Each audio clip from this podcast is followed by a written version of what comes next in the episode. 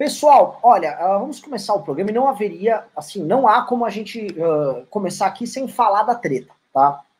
É, eu sei que é meio, não é nem off-topic, ele não tá respeitando, mas é, essa notícia passou por cima de todas as outras, que foi o vazamento, o ridículo, o patético vazamento da conversa entre Osmar Terra e Onyx Lorenzoni, dois amigos do senhor Kim Kataguiri, um deles, inclusive, correligionário de partido, que é o Onyx Lorenzoni, e o outro correligionário de Centrão, que é o Osmar Terra, que pertence também ao Centrão, assim o senhor Kim Kataguiri, um, um, um ratinho do establishment.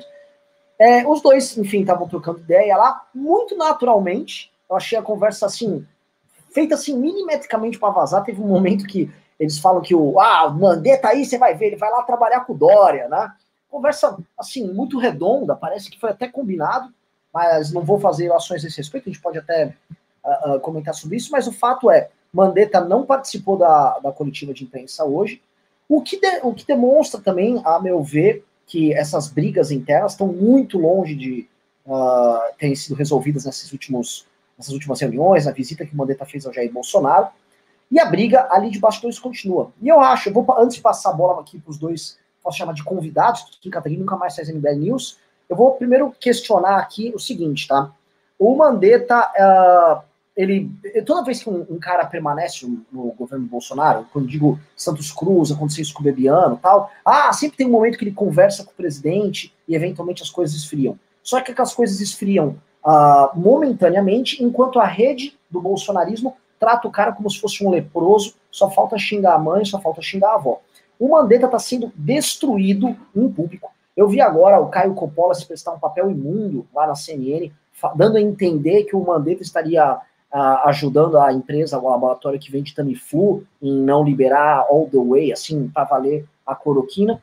E tá a galera sujando, atacando ele, enquanto ele fica, ah, não, estou tentando me acertar aqui. O que rolou hoje, talvez, uh, uh, fique, seja um tapa na cara do ministro da Saúde, para ver se ele acorda e entenda que a brincadeira ali é complicada. Então, começando aqui, vou passar a bola primeiro para Pedro Menezes, Pedrão, primeiro, muito obrigado, uma honra você estar aqui no programa. Saiba que você, para mim, é uma grande referência no Twitter, tá? Sou um paga-pau seu mesmo. Outro dia falei que eu, se eu pudesse, eu estatizaria você, se eu fosse um ditador. Então, passo a bola. Como você vê aí essa treta? Ah, primeiramente, muito obrigado por me receber aqui no programa, por elogiar tanto. Uh, também sou muito grato ao MBL. Uh, ah, o pessoal não sabe, mas eu palestrei no primeiro Congresso Nacional do MBL lá em 2015, assim, acho que falei em quase todos desde então. Então, é um prazer estar aqui. Agora, com relação a essa ligação, primeiro um, aspecto meio bizarro, né? Como é que um ministro, um ex-ministro no caso, liga para o ministro e deixa a ligação rodando para um jornalista da CNN? Ah, uhum. só isso já merece nota. Assim. De fato é estranho para a gente saber se foi vazado ou não, mas um ponto que me chama muita atenção é como o, o Osmar e o Onix são completamente descolados da realidade. Os dois falam ali, uh, salvo engano, em 3 ou 4 mil mortos na, durante a conversa. Uh, que é um número que, pelo que eu estou lendo dos epidemiologistas, me parece completamente equivocado. É um número que possivelmente a gente atinge ainda esse mês ou no início do mês que vem. Uh, então, uh, me assusta que até o candidato a, a, ministro da Saúde tinha esse tipo de percepção. Quer dizer, maior crise de saúde pública, no mínimo dos últimos 100 anos, que o Brasil tem que passar, é uma pessoa completamente despreparada. O Osmar Terra não sabe analisar gráfico. você vê aquele gráfico que ele tweetou recentemente da Itália, onde ele coloca uma barra no dia que a Itália começa a quarentena e fala, ó, cresceu depois. É óbvio que cresceu depois. Se você leu qualquer epidemiologista, você sabe que o número de casos ele é reportado um pouco depois da pessoa de fato ser infectada com o vírus. Então, aquele número que aparece na imprensa é sempre a realidade de quatro, cinco dias atrás, porque a pessoa tem um espaço ali entre ela ser contaminada e apresentar os sintomas. Qualquer pessoa minimamente informada está sabendo mais que o Osma Terra. E acho que é, e bizarramente é esse o cara que o Bolsonaro quer colocar no Ministério da Saúde. E isso para mim é muito assustador, assim, porque apesar dele ser médico, ah, ele fala bobagens tão grandes aqui que é difícil se, se aceitar. Tem vários médicos discordando, tem uns que falam da cloroquina vale a pena, tem outros que falam que, ah, não, pode gerar problemas cardíacos de longo prazo que a gente não está acompanhando ainda. Eu não entro nesse debate. Agora, das coisas que o Osmar Terra está falando, eu tenho completa segurança para falar que ele está fora da realidade, para ser gentil.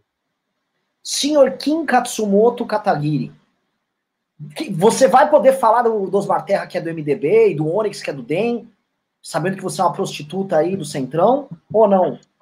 Com certeza não. Serem... Não? Com certeza não vou poder falar de nenhum dos dois, assim. Eu não gostaria de falar também que a ligação ali que, que vazou ali entre o Bonix e o Osmar Terra é, me lembrou até uma, uma sketch do Porta dos Fundos, em que você tem um vazamento é, no Jornal Nacional ali de, olha, é a 15 vez em que é, há uma, um vazamento de ligação entre o político denunciado por corrupção, XYZ, e aí eles colocam a gravação para tocar e o cara fala: Olá, tudo bem, meu amigo? Como você vai? Tudo bem, meu amigo, e você? Ah, tudo bem, desculpa a demora, eu estava no orfanato abraçando criancinhas. Sabe como eu sou, né? Ah, eu sei. Outro dia você estava comigo no hospital ajudando velhinhos, né? Sim.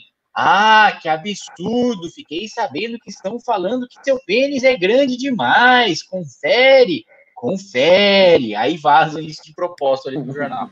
Então, é, realmente eu não diria isso, não opinaria isso, né? Mesmo porque estaria falando de um colega de centrão, de um colega de, de, de democratas.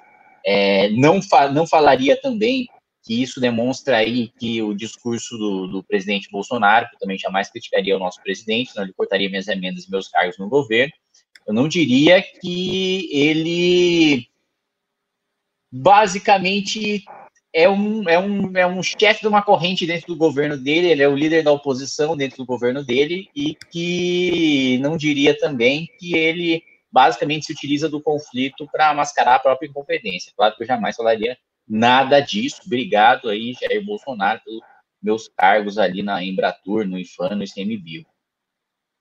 Kim, olhando aqui essa tretinha ali, né, você acha, você, a gente conhece o Osmar Terra da época do impeachment, nunca foi um técnico, assim como o Mandetta, assim, então o fato dele saber falar português direitinho, de forma pausada, dele ouvir os técnicos no ministério dele já torna ele quase um Albert Einstein comparado ali ao Bolsonaro. As pessoas começam a se apegar ao cara. Meu Deus, Mandetta é o cara. Já tem fotos do Mandetta de faixa presidencial. Agora, o Osmar Terra é um cara. É menos ainda. O Osmar Terra, era, inclusive, flertou muito tempo ali com o governo Dilma tal. Agora virou patriota. Agora ama o Brasil desde criancinha, uma cloroquina. É, muita gente comentando que sobre a, a ideia do, do grupo bolsonarista lançar Osmar Terra a governador lá do Rio Grande do Sul, utilizando a máquina do MDB ali no estado, que é uma máquina, quem conhece sabe que o MDB é muito forte lá, e isso, enfim, contemplaria uh, o próprio Nix Lorenzoni como uma espécie de apêndice ali dele. Uh, você acha que o bolsonarismo pensa em algo mais além de tirar o Mandetta? Há estratégia nisso aí? Acha que o Osmar Terra é só um peão nesse jogo? falando a real, qual é o verdadeiro jogo da família Bolsonaro para Osmar e Onix? Acho para mim, primeiro, é jogar toda a responsabilidade das mortes que estão por vir no Mandetta, né? Falar que foi um trabalho do Ministério da Saúde, que não foi competente o suficiente, etc. Morticínio vai vir, ao mesmo tempo, jogar a responsabilidade da, da depressão, da crise econômica que a gente vai viver nos governadores, falando que o que causou a depressão foi as políticas. É um discurso contraditório, como todo discurso é, defendido pelo Bolsonaro, mas que no final das contas cola porque é populista. Então, ao mesmo tempo que ele vai jogar as políticas de isolamento como responsáveis pela depressão econômica e vai jogar essas políticas de isolamento no colo dos governadores, também vai dizer que a pilha de cadáveres foi por causa do trabalho do Ministério da Saúde, que não soube trabalhar direito, ainda que ele sempre tivesse defendido um trabalho ainda mais frouxo de não isolamento, de não quarentena. Então, ao mesmo tempo que ele vai jogar a responsabilidade no colo de um, falando que foi da saúde, ele vai jogar a responsabilidade no colo de outro, da depressão, e ele, como o cara, o adulto na sala que sempre defendeu a linha sensata de proteger vidas e proteger a economia. Ô Pedro, você que é um mestrezinho de economia, manja desses Paranauê, conte para o nosso público que está aqui, tá? Sobre essa, essa falsa dicotomia gerada pelo bolsonarismo entre economia e saúde. Dá um veredito aí nessa bagaça, por favor, porque vem, já já chega o gado e sempre vem o gado é o seguinte, eles estão assistindo Pingo nos Is agora, eles estão muito tranquilos, tá? O Augusto Nunes está falando para eles que é para eles irem para as ruas e que tudo é culpa do Lula. Já já esses caras vêm, eles vão chegar, quando eles chegar a gente já precisa estar tá amortecendo, a gente precisa dar um amansagado aí. E para esse amansagado, a gente já sabe, eles vão vir com essa dicotomia economia, saúde, morte versus morte com vírus versus morte com, com fome. E aí, o que, que a gente pode jogar de informações reais para amansar esse gado? Olha, tem dois artigos que eu achei bastante interessantes, artigos acadêmicos, sérios, assim, e que são simples, são fáceis de entender e que mostram muito claramente para mim que não existe dicotomia entre vida e economia.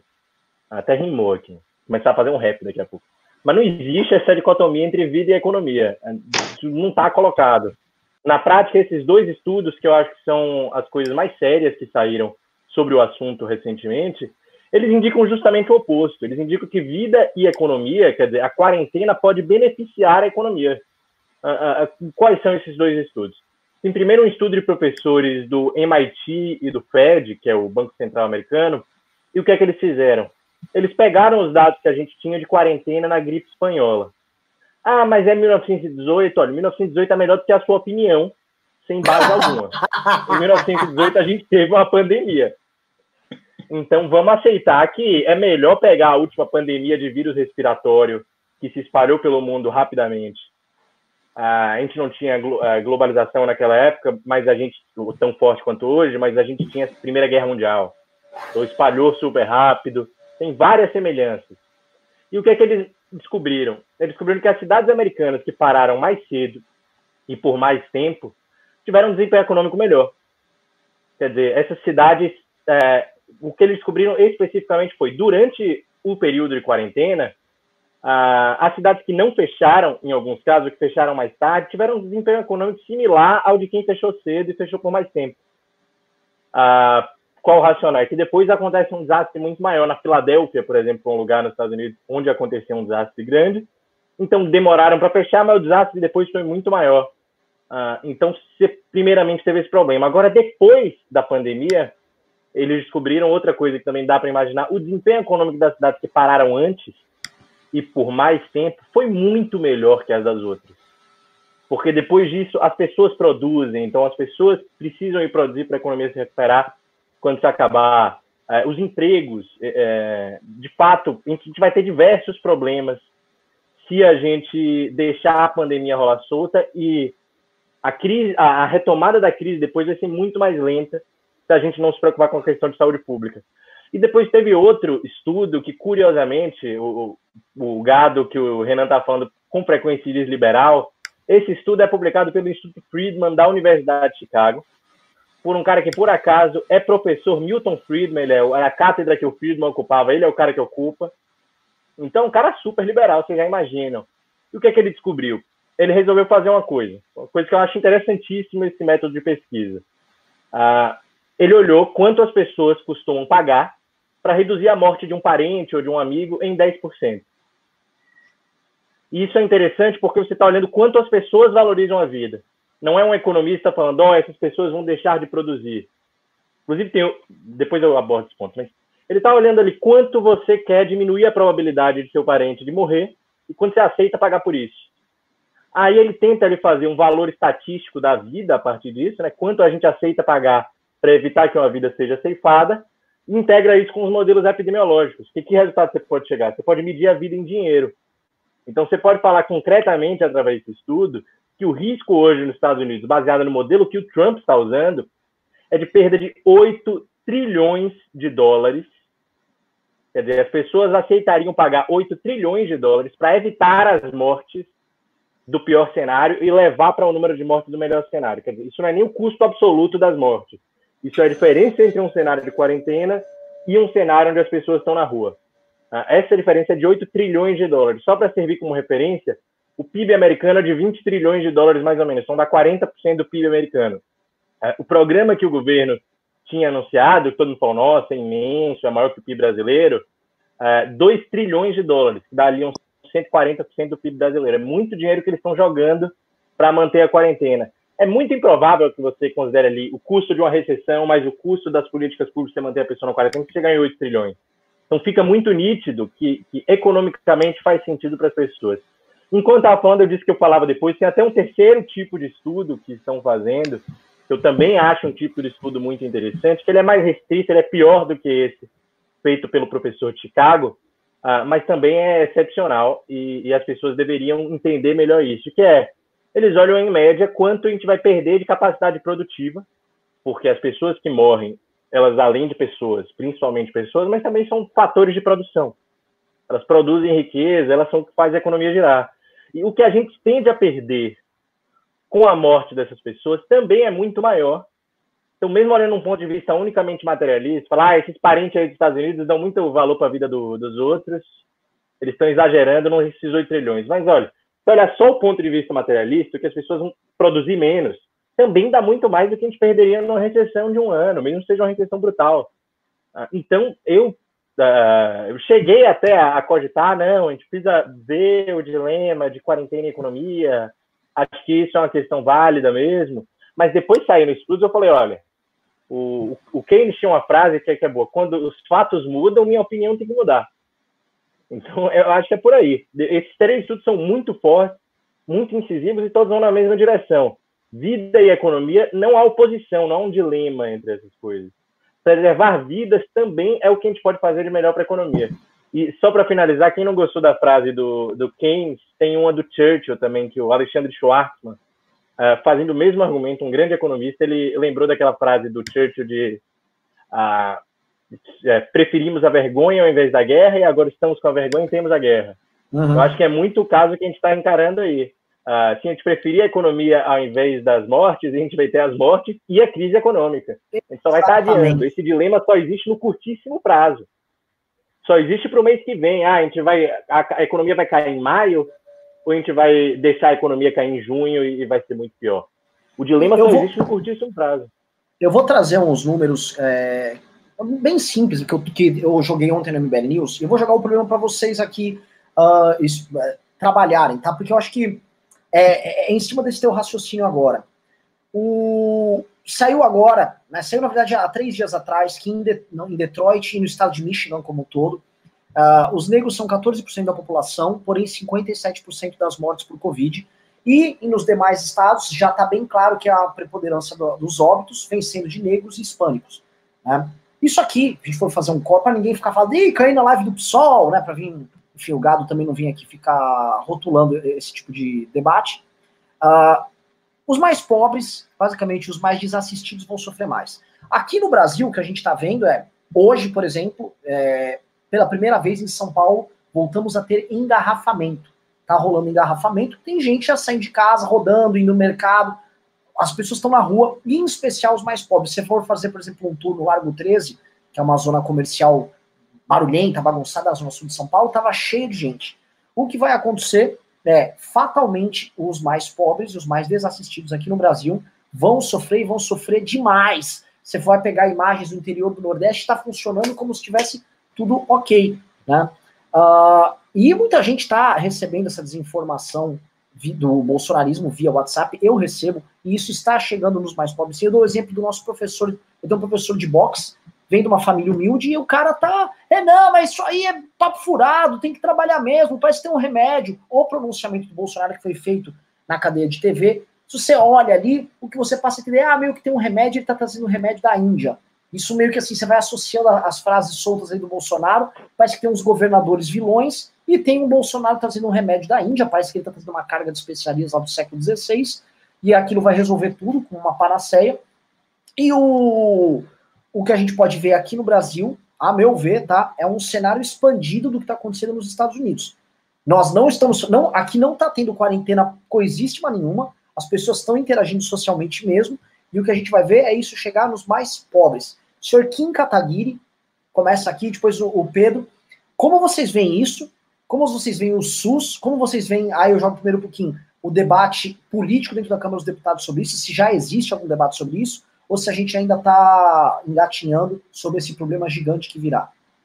É um debate ainda muito incipiente, né? Mas, é, mas você está correto aí na análise. Saiu uma pesquisa, acho que do Paraná Pesquisas, mostrando aí que cerca de 60 milhões de brasileiros estão trabalhando normalmente, né? Então, a gente está falando aí de um país de 210 milhões de habitantes e aí 60 milhões basicamente continuando a vida normalmente. A gente não está realmente no isolamento, não está realmente na quarentena. O que existe hoje é uma recomendação né, dos governos para que você saia de casa o mínimo possível, mas você não está como é, em vários países, mesmo nosso vizinho aqui na Argentina, em que você só pode sair para a farmácia, para o hospital, para o supermercado ou para casa de alguém no grupo de risco para auxiliar, né?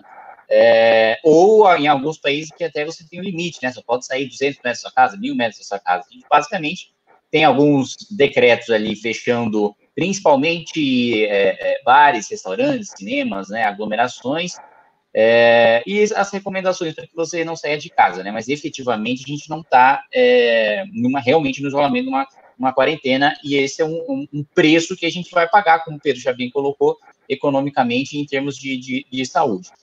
É, qual que é a grande razão da quarentena? Né? Você faz a quarentena para fazer aquele famoso achatamento da curva, né? Acho que todo mundo já viu aquele gráfico, né? Do número de casos crescendo, do número de infectados crescendo, a capacidade do sistema de saúde, né?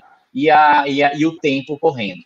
Então, basicamente, a gente quer que o, a, o número de casos né, cresça menos rapidamente para que o nosso sistema de saúde consiga atender todo mundo que esteja infectado e o menos de pessoas seja e o menor número de pessoas seja infectado é, é, é, no maior número de tempo possível para que é, o sistema de saúde tenha a capacidade de atender essas pessoas. Né? O ministro Mandetta tem repetido que o vírus não é um vírus que ataca as pessoas, mas é um vírus que ataca o sistema de saúde, porque se você tem um acidente de carro, você chega no hospital, todos os leitos estão tomados por pacientes com coronavírus, você não vai morrer de coronavírus, mas você vai morrer em decorrência do colapso na saúde causado pelo coronavírus, porque você vai chegar lá sem uma perna, acabou de ser atropelado, e não vai ter leito para você ser atendido. Então, sim, são principalmente os mais pobres que sofrem com isso, porque mais ricos têm acesso mais facilmente a, a, planos de saúde, aos leitos privados, e a quantidade de leitos privados per capita é, é muito maior ali para quem tem plano de saúde do que para quem é atendido pelo SUS.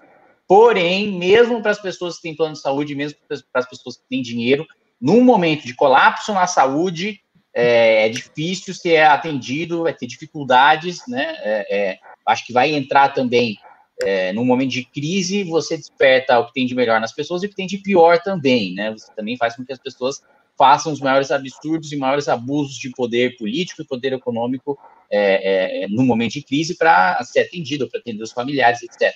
Então, é, é, é, um corte ali que, que é agravado pela desigualdade social e que vai ser agravado também pelo fato das pessoas por incentivo do discurso do presidente da República, continuarem saindo na rua normalmente, como se nada tivesse acontecido. Pedrão, bola é sua. Não, e tem um caso também, uh, além do que você falou inicialmente, do que o Kim falou também, é que, de fato, os lugares mais pobres tendem a estar muito pior. A gente está vendo aqui um dos espectadores nossos, o Gelson Soledade, mandou. A Pernambuco é um ponto fora da curva. Tem 56 mortes, 555 casos confirmados.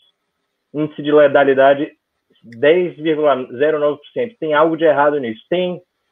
Os estados mais pobres, principalmente, isso tende a se fortalecer a longo prazo, e o Brasil inteiro também está acontecendo, não tem teste. Então, a gente. E esse é um, ponto muito importante para complementar o que o Kim falou.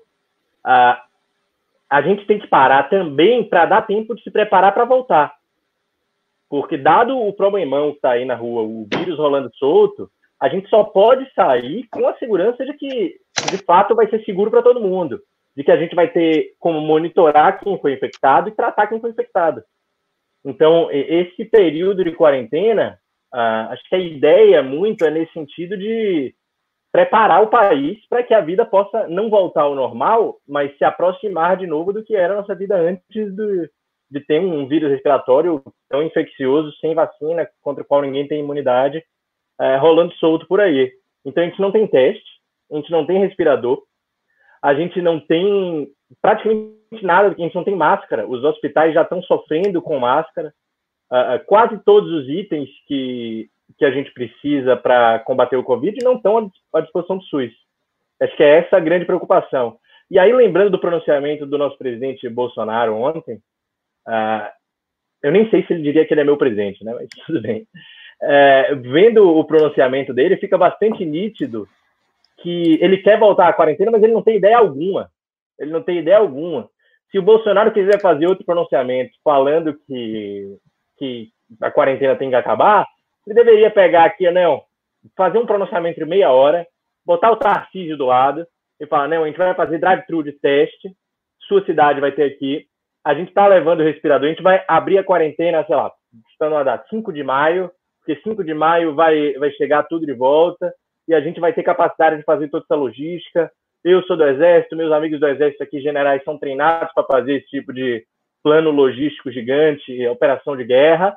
E é isso que ele devia falar, em vez de ficar cutucando os governadores, falando que a quarentena vai acabar, uh, tem que acabar, que não é responsabilidade dele, que as pessoas querem voltar ao trabalho. É óbvio que todo mundo quer voltar ao trabalho, mas também ninguém quer morrer.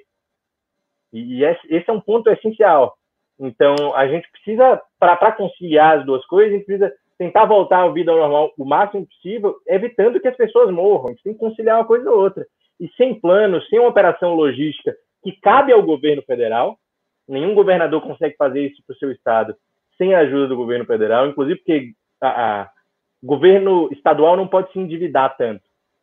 O governo federal pode emitir dívida com mais facilidade. Então, para gastar tubos que, que não estavam previstos no orçamento, que não vão vir de receita tributária, tem que ser o governo federal a fazer isso. E o Bolsonaro ainda não está fazendo. Sim, eu vou, eu vou aproveitar esse gancho que você colocou aqui, que é, para mim, a minha grande tese, eu já falei várias vezes, para mim, o Bolsonaro é o presidente, é o líder político mais pós-moderno do mundo, porque ele não trabalha com nada fático. Tudo que ele trabalha é linguagem e narrativa, e ele vive só no plano narrativo. Então ele nunca consegue fazer isso que você descreveu aqui, tá aqui. Isso que o Pedro descreveu agora, que é trabalhar no âmbito dos fatos. Eu vou fazer isso, isso, isso, isso. Ontem, por, por exemplo, foi o primeiro pronunciamento que ele começou a apresentar números, dados, de coisas que não foi ele que fez, que foi a Câmara dos Deputados que fez. Então, quando ele apresenta dados, são das coisas que ele não fez, mas que ele tenta atribuir para si. Aí hoje, vocês devem ter visto, o perfil do Palácio do Planalto já soltou um meme correndo para avisar: olha, esse dinheiro que está recebendo não foram os prefeitos nem os governadores, foi o papai Bolsonaro aqui. Porque a única preocupação dele é estritamente narrativa. Né? E isso é extremamente pós-moderno, e é muito engraçado, porque eu sempre falo isso, ele sempre vem com esse papo Deus Vult, vamos trazer o mundo pré dessa loucura, essa, essa dissolução da verdade, esse mundo confuso aí que essa esquerda pós-moderna criou, só que eles são essencialmente isso, eles são só linguagem e me assusta muito isso. Porque não vai ver, não vai vir da parte do Bolsonaro nenhum tipo de reação séria ao, ao vírus, já por enquanto nós não vimos. Quando ontem ele anunciou algo que veio dele, vocês me desculpem, ele anunciou que estava recebendo uma carga de insumos para produzir cloroquina da Índia. Vai tomar no cu, meu irmão. Isso é anúncio. Como é que o, o anúncio do cara é assim: estou comprando insumos para alimentar a minha narrativa. Não teve. Porque de prático, né? E ontem a gente comentou no MBL News aqui.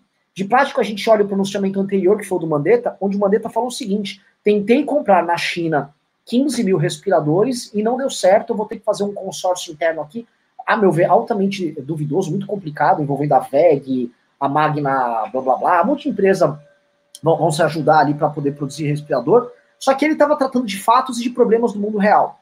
Que res, res, resolve essa merda respirador. E o Bolsonaro foi lá, na dele, fica falando da narrativa. Ele foi comprar com o amigo Modi dele lá da Índia insumos para cloroquina. Né? Por isso que eu tava brincando. Para mim, porra, voltei pro século XVI como se veio uma solução mágica da Índia para te, pra te resolver a vida. É uma merda, velho. É uma merda. A gente tá aqui só rodando nisso. Isso tem a ver com uma das pautas aqui que eu vou jogar a bola para vocês, que é a, a, a, desgraça da vida enquanto narrativa, né? O diretor do Albert Einstein estava reclamando, com razão, que ele agora está sendo obrigado pelos familiares dos pacientes a ministrar cloroquina no, nos pacientes, porque agora os pacientes, você vai dar cloroquina pro meu pai, entendeu? Você vai dar a merda da cloroquina. Porque a galera tá achando agora que cloroquina é como se fosse um remédio proibido, né? E tem algo de. É, hoje a cloroquina ela tem um status igual, sei lá, a maconha chegou a ter nos anos 60, 70. Tipo, cloroquina, meu, o sistema não deixa você usar cloroquina. Toma cuidado, eu, mas é, eu vou abrir meus horizontes aqui com a minha. E é isso que tá rolando. Os caras estão achando realmente que a cloroquina tem, tem um grande esquema para proibir você de tomar cloroquina. E, tem, e, e, o médico do Einstein está falando: chegamos ao ponto onde o médico é obrigado, no ofício dele, a lidar com a narrativa. E ele disse que está sendo obrigado, senão ele vai ser afastado de um determinado paciente. Como vocês veem este nível de loucura? Tá? O Kim presenciou uma, uma cena ontem na Câmara dos Deputados muito interessante, foi um, um senador, não foi? O Reynolds, ele tem um nome Um do... deputado, deputado. Deputado? É o, é o, é o. Isso, parece nome de piloto de NASCAR. E ele, ele tomou o pico do Maia. É o Reinhold Stephens, curiosidade, é o pai dele foi deputado federal, o Reinhold Stephens, pai. e ele era um dos líderes da tropa de choque do Collor, né? E votou, votou contra o impeachment do Collor. E na época o, o Reinhold era campeão, era tricampeão brasileiro de judô. Ele chegou na escola, a molecada se juntou para descer a porrada nele, porque o pai dele tinha votado para manter o Collor. Ele bateu em todo mundo. Curiosidade, assim, bastidores da Câmara. E tá, então agora conte pra gente aqui. Uh, quero que vocês comentem aí, da, acho que a gente entra num papo mais filosófico. Só dessa declaração, numa... Renan, eu que eu vi também uma coisa importante, que eu acho que é a coisa mais factual importante dessa entrevista do diretor do Einstein, ele falando que, inclusive, eu, eu assumi uma posição sobre a cloroquina mais de cautela e até de criticar a imprensa. A minha coluna na Gazeta ontem é até uma crítica à imprensa, porque eu acho ali que tem má vontade. O UOL chegou a botar uma, uma notícia: homem morre de cloroquina. Aí quando você vê, o cara tomou a cloroquina que é para limpar aquário. Então, a imprensa cai, na, cai no jogo dos bolsonaristas perfeitamente. Eles cumprem o papel que o bolsonarismo quer que eles cumprem com louvor. E aí, o, mas eu vi, e o que mais me preocupou nessa entrevista do diretor do Einstein, é que, segundo ele, a Nise Yamaguchi e o Paulo Zanotto mentiram ao dizer que o Einstein estava adotando aquele Sim. protocolo de cloroquina.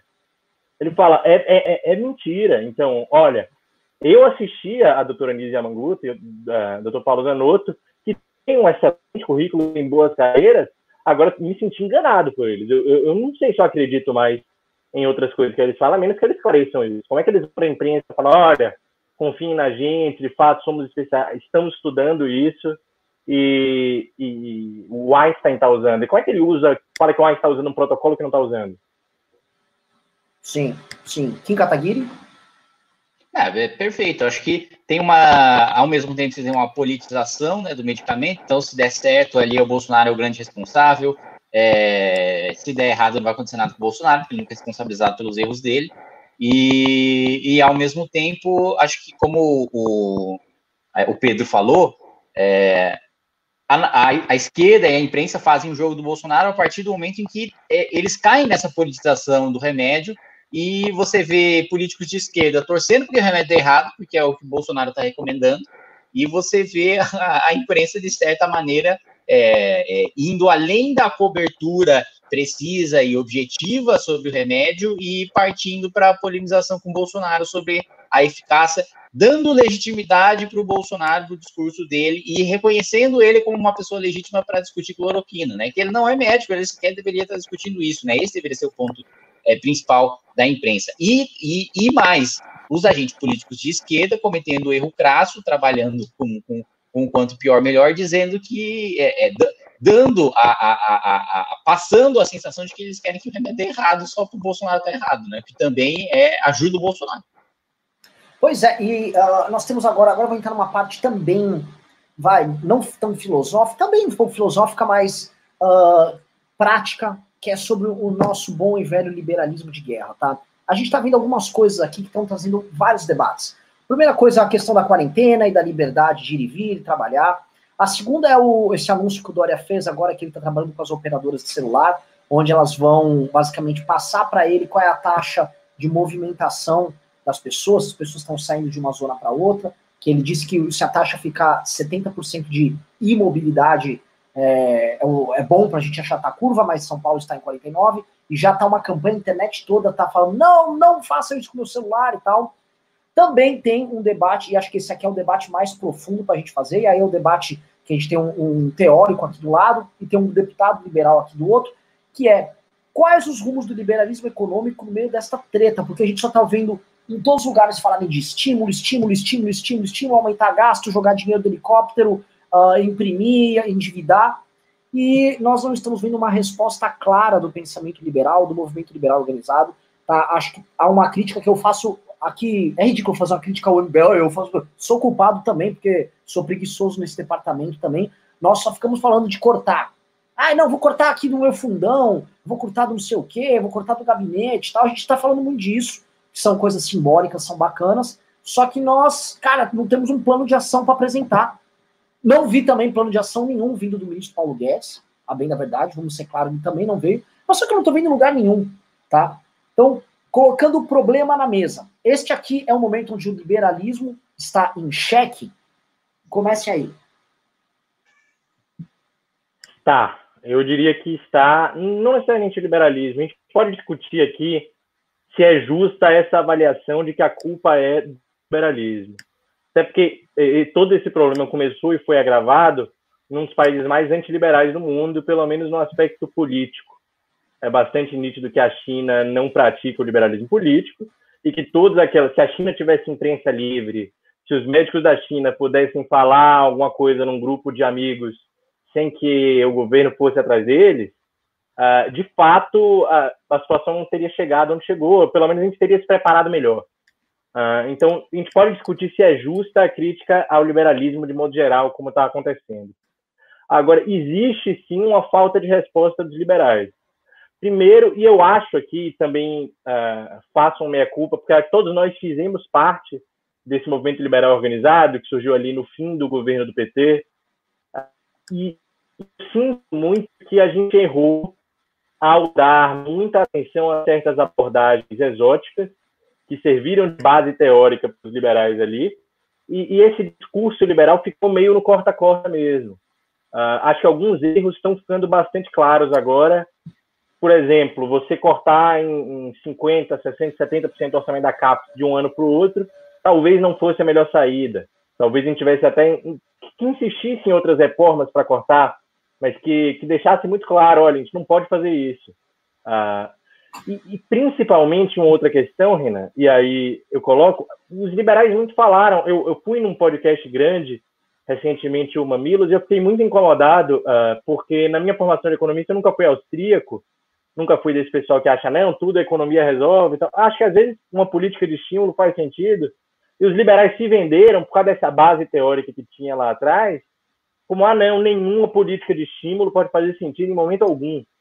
Porque tinha essa coisa do Estado ser necessariamente ruim, como sempre. Quando o liberalismo original, que não é libertarianismo, eh, propunha um Estado, sim, um Estado que oferecesse soluções para as pessoas e que tenha seu papel em, em questões pontuais.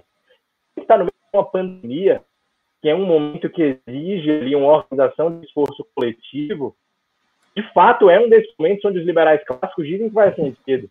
Tinha um amigo meu pegando a situação de Adam Smith outro dia que já falava de questões sanitárias. Qual é o problema do governo ajudar a resolver questões sanitárias? Vacinação universal. Toda vez que alguém não vacina, ah, eu tenho minha liberdade de não me vacinar. Estou colocando a sociedade inteira em risco.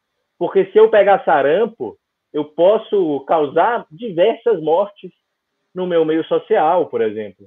Então, de fato, existem diversas políticas que os liberais, muito por causa desse discurso libertário, eu gosto de falar que é o liberalismo do Alabama, né? Que, em todos os sentidos. Eles chamam de austríacos, eles chamam de austríacos que é mais chique, né? Só, não, eu sou um austríaco. Aí você é. imagina lá as óperas de Viena, mas na prática isso nasceu no Alabama. Isso é do Alabama, isso é coisa de é. redneck maluco e, e não Racista. tem nada a ver com a Áustria. Na Áustria, eu já conversei até com austríacos Perguntei, você ouviu falar nisso? Ele, não, a gente conhece, tinha uns economistas bons aqui, tinha muita gente esperta lá em Viena, talvez seja o lugar com mais gente esperta na história humana, Viena, no início do século XX. E, e ele sabia, não, a gente sabia que tinha uns economistas espertos aqui. Agora, toda essa teologia política surgida a partir do, do Rothbard e do Hans Hermann Hoppe é do Alabama isso aí.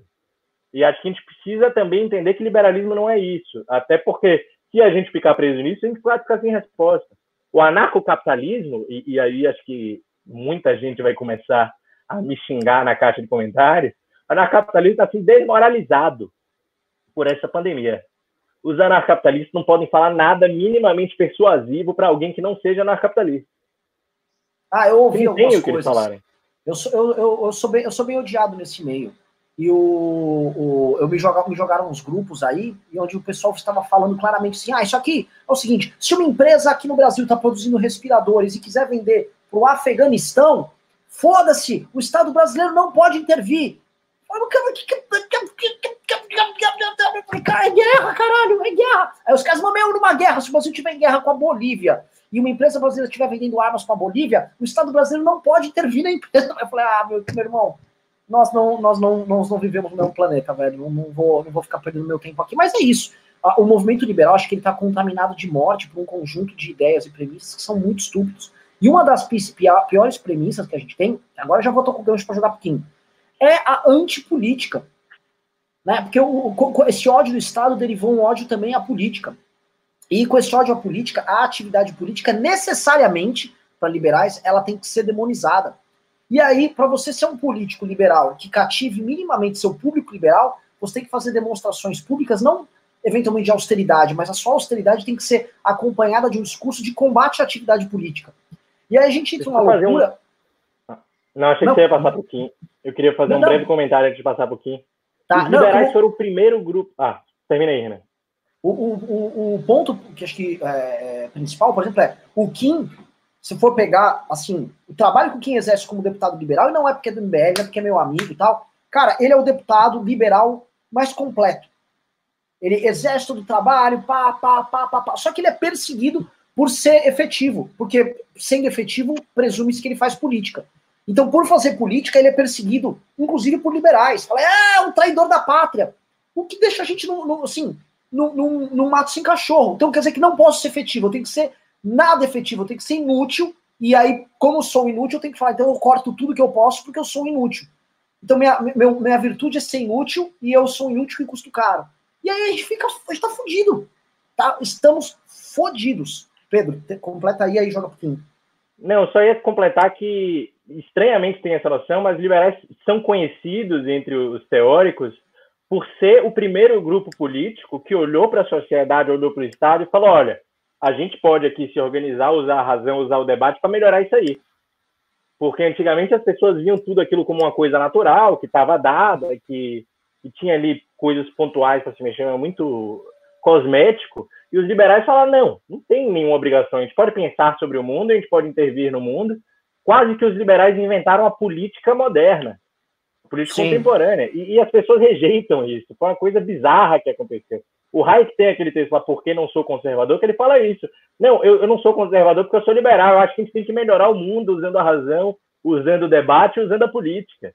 É o pessoal que critica o Kim, por exemplo, por sentar do lado freixo, é, é, é, já vê o liberalismo, aí eu falei daquela base teórica, de uma forma completamente doida. Esse pessoal Sim. acha que não, ser liberal é, é, odiar o Estado, tudo que vem do Estado e tudo que possa parecer minimamente com o Estado. Não tem nada a ver com isso.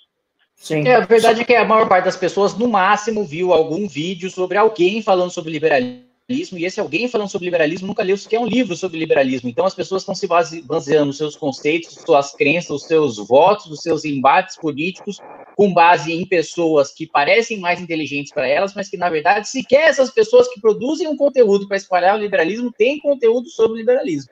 Eu acho que é, é, esse é um dos principais pontos, é um debate extremamente superficial. Ontem mesmo, um debate extremamente liberal e de natureza completamente econômica que era o debate sobre a mudança no plano Mansueto, eu, é, eu, tinha algum vídeo lá que eu deixei programado, publicado lá, que eu gravei vários no, no, na, na segunda-feira e programei no canal ao longo da, da, da semana, e e um cara comentou, pô, Kim, e aí, você não vai fazer nenhuma live aí sobre o, sobre o negócio que está acontecendo aí do plano Monteiro? Falei, meu amigo, eu fiquei o dia todo, primeiro, lendo o substitutivo que apresentaram para saber o que, que tinha mudado, ligando para o Marcos Lisboa para ele me explicar explicitamente cada ponto, qual que era mais problemático, e ligando para cada deputado da bancada de São Paulo para mostrar como a gente estava fazendo um acordo caracu e que todos os outros estados estavam entrando com a cara, São Paulo estava entrando com o resto, para a gente conseguir barrar o projeto, para o presidente da Câmara tirar esse projeto de pauta e você está pedindo para fazer live, você está acompanhando o deputado errado, meu filho. Isso aí não é o trabalho do deputado federal. Você quer acompanhar uma blogueira.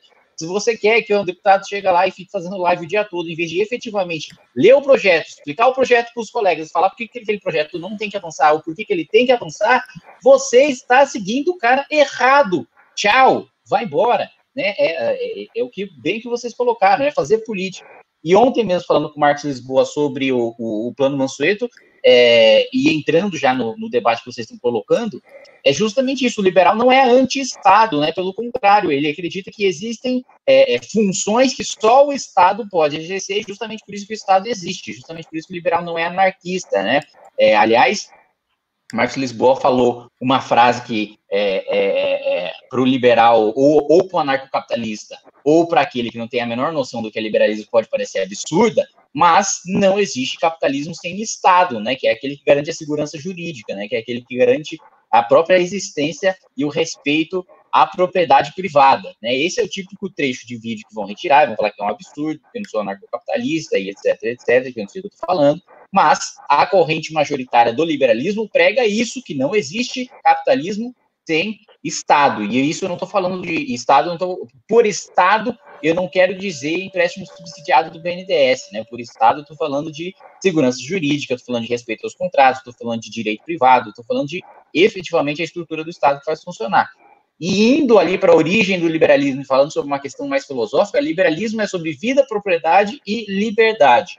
A partir do momento que a gente tem um Estado restringindo liberdades individuais para proteger a vida, nós temos um Estado cumprindo seu papel de Estado liberal. Sim, o Estado restringir liberdades individuais para proteger a vida é cumprir a função liberal, que é, que é uma função que nenhuma empresa pode fazer, e ainda bem que nenhuma empresa pode fazer, porque você pode até consumir um produto da empresa, mas você não vota para o representante daquela empresa, né? Você simplesmente escolhe se ela vai ter um sucesso econômico ou não, mas você não delega poderes para que aquela empresa é, tome atitudes em relação às suas liberdades individuais. Ah, mas é por que, que é, tem esse é, faz, faz essa priorização, né? O que, que tem de liberal nisso? Tem liberal é muito simples. Você, quando está infectado, causa uma externalidade para as outras pessoas, né? Você está causando uma, um, um, um dano não entende, você não, não tem a intenção, você não tem a vontade de causar. E esse dano causa prejuízo econômico, causa prejuízo à liberdade, causa prejuízo à vida das outras pessoas. E se esse dano não for controlado, e o único ente capaz de fazer esse controle é o Estado, sua vida, sua propriedade, sua liberdade estão mais em risco do que se não houver atuação do Estado, porque nesse ponto o mercado não tem solução. Simples assim. Se você discorda disso, você discorda da corrente majoritária do liberalismo, o que tudo bem, não tem problema, mas você não pode se dizer é, é, é um liberal raiz, digamos assim, porque é isso que literalmente o liberalismo raiz quer dizer. Pessoal, antes de continuar aqui, eu só queria pedir para vocês que estão nos assistindo duas coisas, tá? Três coisas. A primeira coisa é, Estuprem o like. Estuprem o like, que eu vou conseguir trazer mais vezes o Kim e o Pedro aqui. Eles falam assim: ah, mas tem que ter mil likes. Eu não sei o que. Parece que eles estão adotando a lógica política da Joyce Hasselman, mas tem que ter like nessa bagaça, porque faz o programa chegar no maior número possível de pessoas e chega no maior número possível de pessoas, nós evitamos que essas pessoas estejam assistindo, por exemplo, Pigos nos Is, onde Augusto Nunes só fala merda, ou assistam Terça Livre, o programa onde você mata o seu vovô, tá? Então, por favor, deem like aqui, ajudem isso, isso funciona com o algoritmo. E quer mandar pergunta para eles? Vocês têm aqui um deputado federal, um intelectual à sua disposição. Manda um, um superchat, a gente chama de pimba, manda um superchat, o valor que for, a gente vai ler ele aqui e necessariamente vamos responder, tá? A gente está aqui para isso. Então, programa de vocês. E aí, continuando aqui nesta treta, aí eu vou primeiro começar aqui e jogar pro Pedro. Kim, o Maia, a gente viu esse plano Mansueto aí, uh, o Maia e o Congresso estão vindo com uma série de medidas aí de estímulos para esse momento de crise, e eu acho que é natural. É, as economias vão ficar paradas no mundo inteiro, o Brasil também vai ficar parado, ou parcialmente parado, ou vai fingir que ficar parado, a gente não sabe exatamente como é que vai acontecer isso, mas uh, medidas estão sendo adotadas. Novamente, não vimos, do ponto de vista do liberalismo econômico, nenhuma resposta sobre isso, tá? E se há uma crítica que inclui a nós, inclui o MBL, é que a gente tá muito, ah, vamos cortar do fundão, tal, é legal dar like, mas, mano, a gente tem que vir apontar um caminho, tá? Você, a meu ver, como principal parlamentar liberal do Brasil hoje, tá? E não precisa ficar, ah, é minha opinião, foda-se, é, eu sou corporativista mesmo.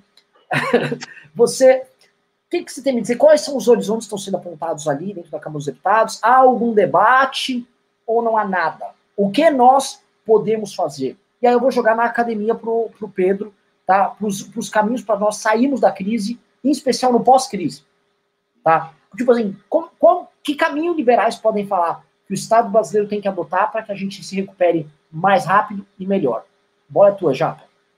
Tá, falando sobre o Congresso Nacional e, o, e mesmo o governo, acho que a, a, linha de atuação é bastante simples, mesmo porque precisa ser simples para ser aprovado pelo Congresso, para ser consensual e ser, ser aprovado nesse momento que a gente está fazendo votação virtual e não dá para ter debates mais completos é, garantir o funcionamento do sistema de saúde, né, garantir que o sistema de saúde esteja bem equipado para é, combater é, o coronavírus, né, garantir os recursos necessários, que o governo tenha a liberdade e segurança jurídica necessária para fazer os investimentos necessários no SUS. É, também garantir uma renda básica, uma renda mínima, né, que foi criada e foi aprovada pela Câmara dos deputados para manter as pessoas em casa, para que as pessoas não morram de fome. Não é uma questão de estímulo econômico, é mais uma questão social até, mas que necessariamente tem um efeito colateral, que é o estímulo econômico, né? As pessoas é, vão utilizar esse dinheiro para consumir.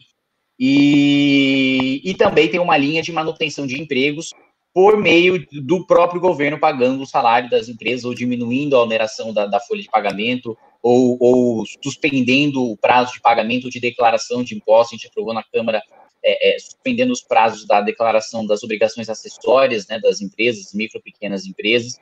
É, também é, a gente Bom, foi publicado aí pela, pelo governo a medida provisória 936 também, que permite que o governo entre com 70% do seguro-desemprego. A empresa que ganha até 4,8, é, que tem faturamento bruto anual de até 4,8 milhões, ela possa não pagar salário nenhum durante dois meses e a empresa que tem faturamento bruto anual acima disso possa pagar 30% do salário, com o governo entrando com é, 70% do equivalente ao seguro-desemprego, né, com um teto de R$ 1.800.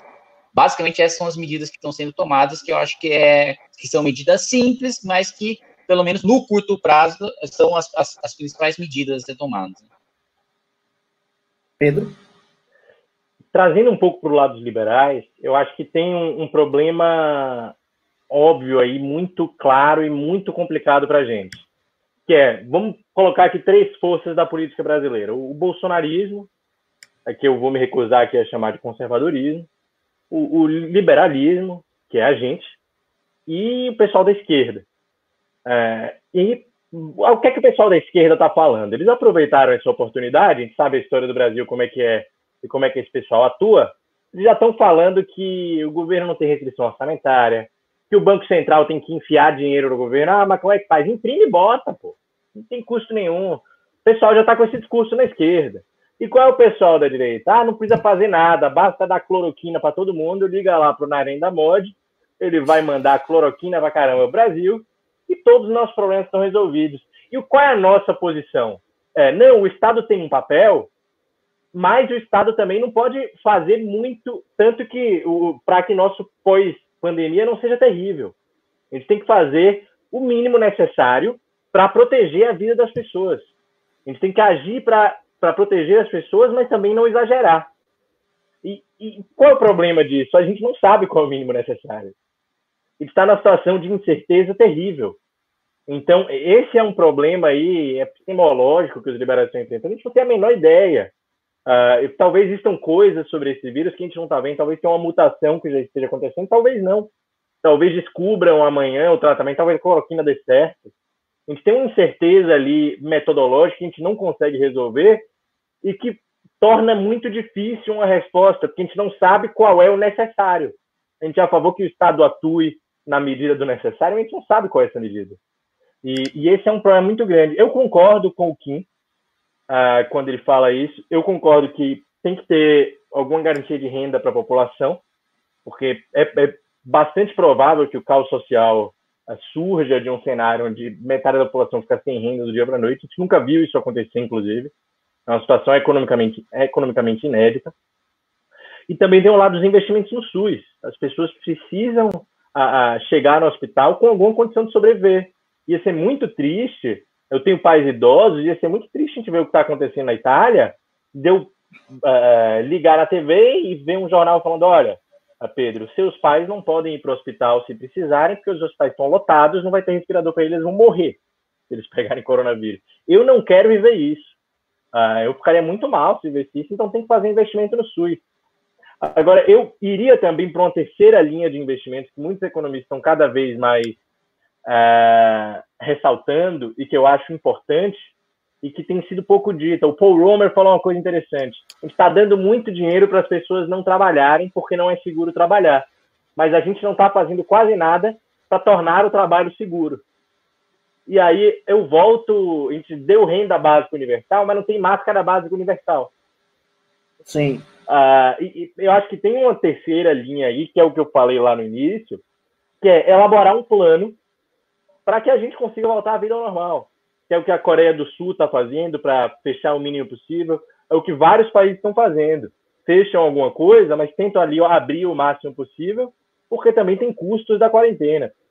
E o que eu Então, acho que é o grande problema fundamental que essa discussão não está acontecendo. Eu aposto que no Congresso já deve ter alguns colegas do Kim aí pensando nesse tipo de coisa, mas o grande problema é que o presidente não quer, né? O presidente tem essa coisa de não querer apresentar um plano concreto, ele quer cutucar os governadores, ele vive no mundo da narrativa.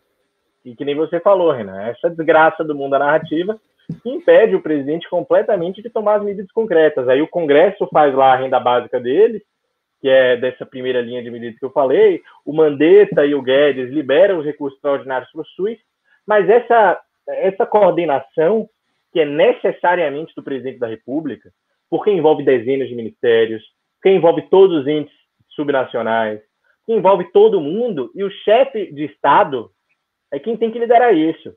E, e nem o presidente, nem o Braga Neto, eu sinto é, que estão agindo nessa terceira linha de ação do Estado, que serve inclusive para que as outras não sejam muito caras. Sim.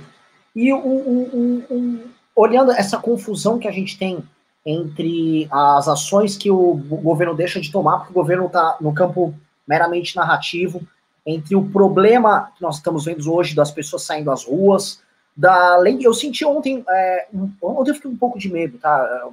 Todo mundo fica muito tranquilo quando ouve o Mandetta falar lá, mas quando o Mandetta falou que a indústria nacional vai começar a entregar daqui 90 dias os respiradores na casa de 6 mil, sendo que Nova York, só, só Nova York estava precisando comprar 30 mil respiradores para atender o déficit deles lá, eu fiquei um pouquinho, um pouquinho medroso, assim, eu fiquei um pouquinho assustado. Por várias razões. Primeiro, de depender da indústria nacional. Segunda, segundo, de uh, o número. A, a, ele queria fazer uma compra de 15 mil respiradores na China e o outro era 6 mil. E o terceiro é o fato do presidente da República não estar se atendo a esse assunto nem um pouco. Nem um pouco. Eu estou vendo o presidente da República trabalhando para que medidas como essa simplesmente não existam. Né? E aí essa, essa questão de que o mundo narrativo ele começa a se misturar com o mundo real de forma muito perigosa. Muito perigosa. Eu acho que, é, voltando ao que você falou, no, acho que coisa de meia hora atrás, a gente está vendo que a gente vai enfrentar o pior dos mundos. E a gente está fingindo que está fazendo quarentena, fingindo que está trabalhando, e a, as pessoas vão, não, vão receber esse benefício de 600 reais. Vai chegar para algumas pessoas, não vai chegar para outras, vai haver fraude também no meio do caminho. O Estado brasileiro também não estava não estava estruturado para operar e entregar isso na velocidade. Hoje foram, se não me engano, foram 2 milhões, 2 milhões de pessoas receberam por enquanto benefício. Benefício precisa chegar a, a 55 milhões de pessoas, se eu não me engano me corrijam aqui se eu estiver falando alguma besteira, mas é, para a gente eu acho que vai ser tudo meio a meio, tudo meio tosco, meio real tal, e eu acho que pra, vai ficar um cenário de merda. A não ser que Deus seja brasileiro, nadar no esgoto resolve, e a gente, enfim, pinte uma solução mágica aí. Agora eu vou perguntar para vocês, temos muitas perguntas aqui, se vocês quiserem eu posso começar a ler os pimbas. Antes de você começar, eu queria fazer, eu queria traçar um pouco um, um, falar um pouco da, do, do, plano Mansueto e de como ele, de como ele foi substituído é, ontem. Até o, o meu chefe de gabinete, que é economista, é, falou que está tá rodando aí nos grupos de economista que o plano Mansueto virou o plano Mansueto, né? Que é basicamente liberar dinheiro para todos os estados sem você ter garantia nenhuma. É, o que está acontecendo é basicamente o seguinte: você tem dois pontos que são propostas legítimas um é você repor a arrecadação do ICMS dos estados, os estados estão na linha de frente do combate ao coronavírus, acho ok você, você garantir que a arrecadação seja a mesma do, do ano passado. É, outro ponto é você suspender o pagamento do serviço da dívida, que eu também acho alguma coisa razoável, mesmo porque os estados já conseguiram isso via Supremo. Né? O Congresso só estaria chancelando isso, mas, é, é, de fato, é, isso já foi concedido pelo Supremo Tribunal Federal. Agora a gente entra nos problemas.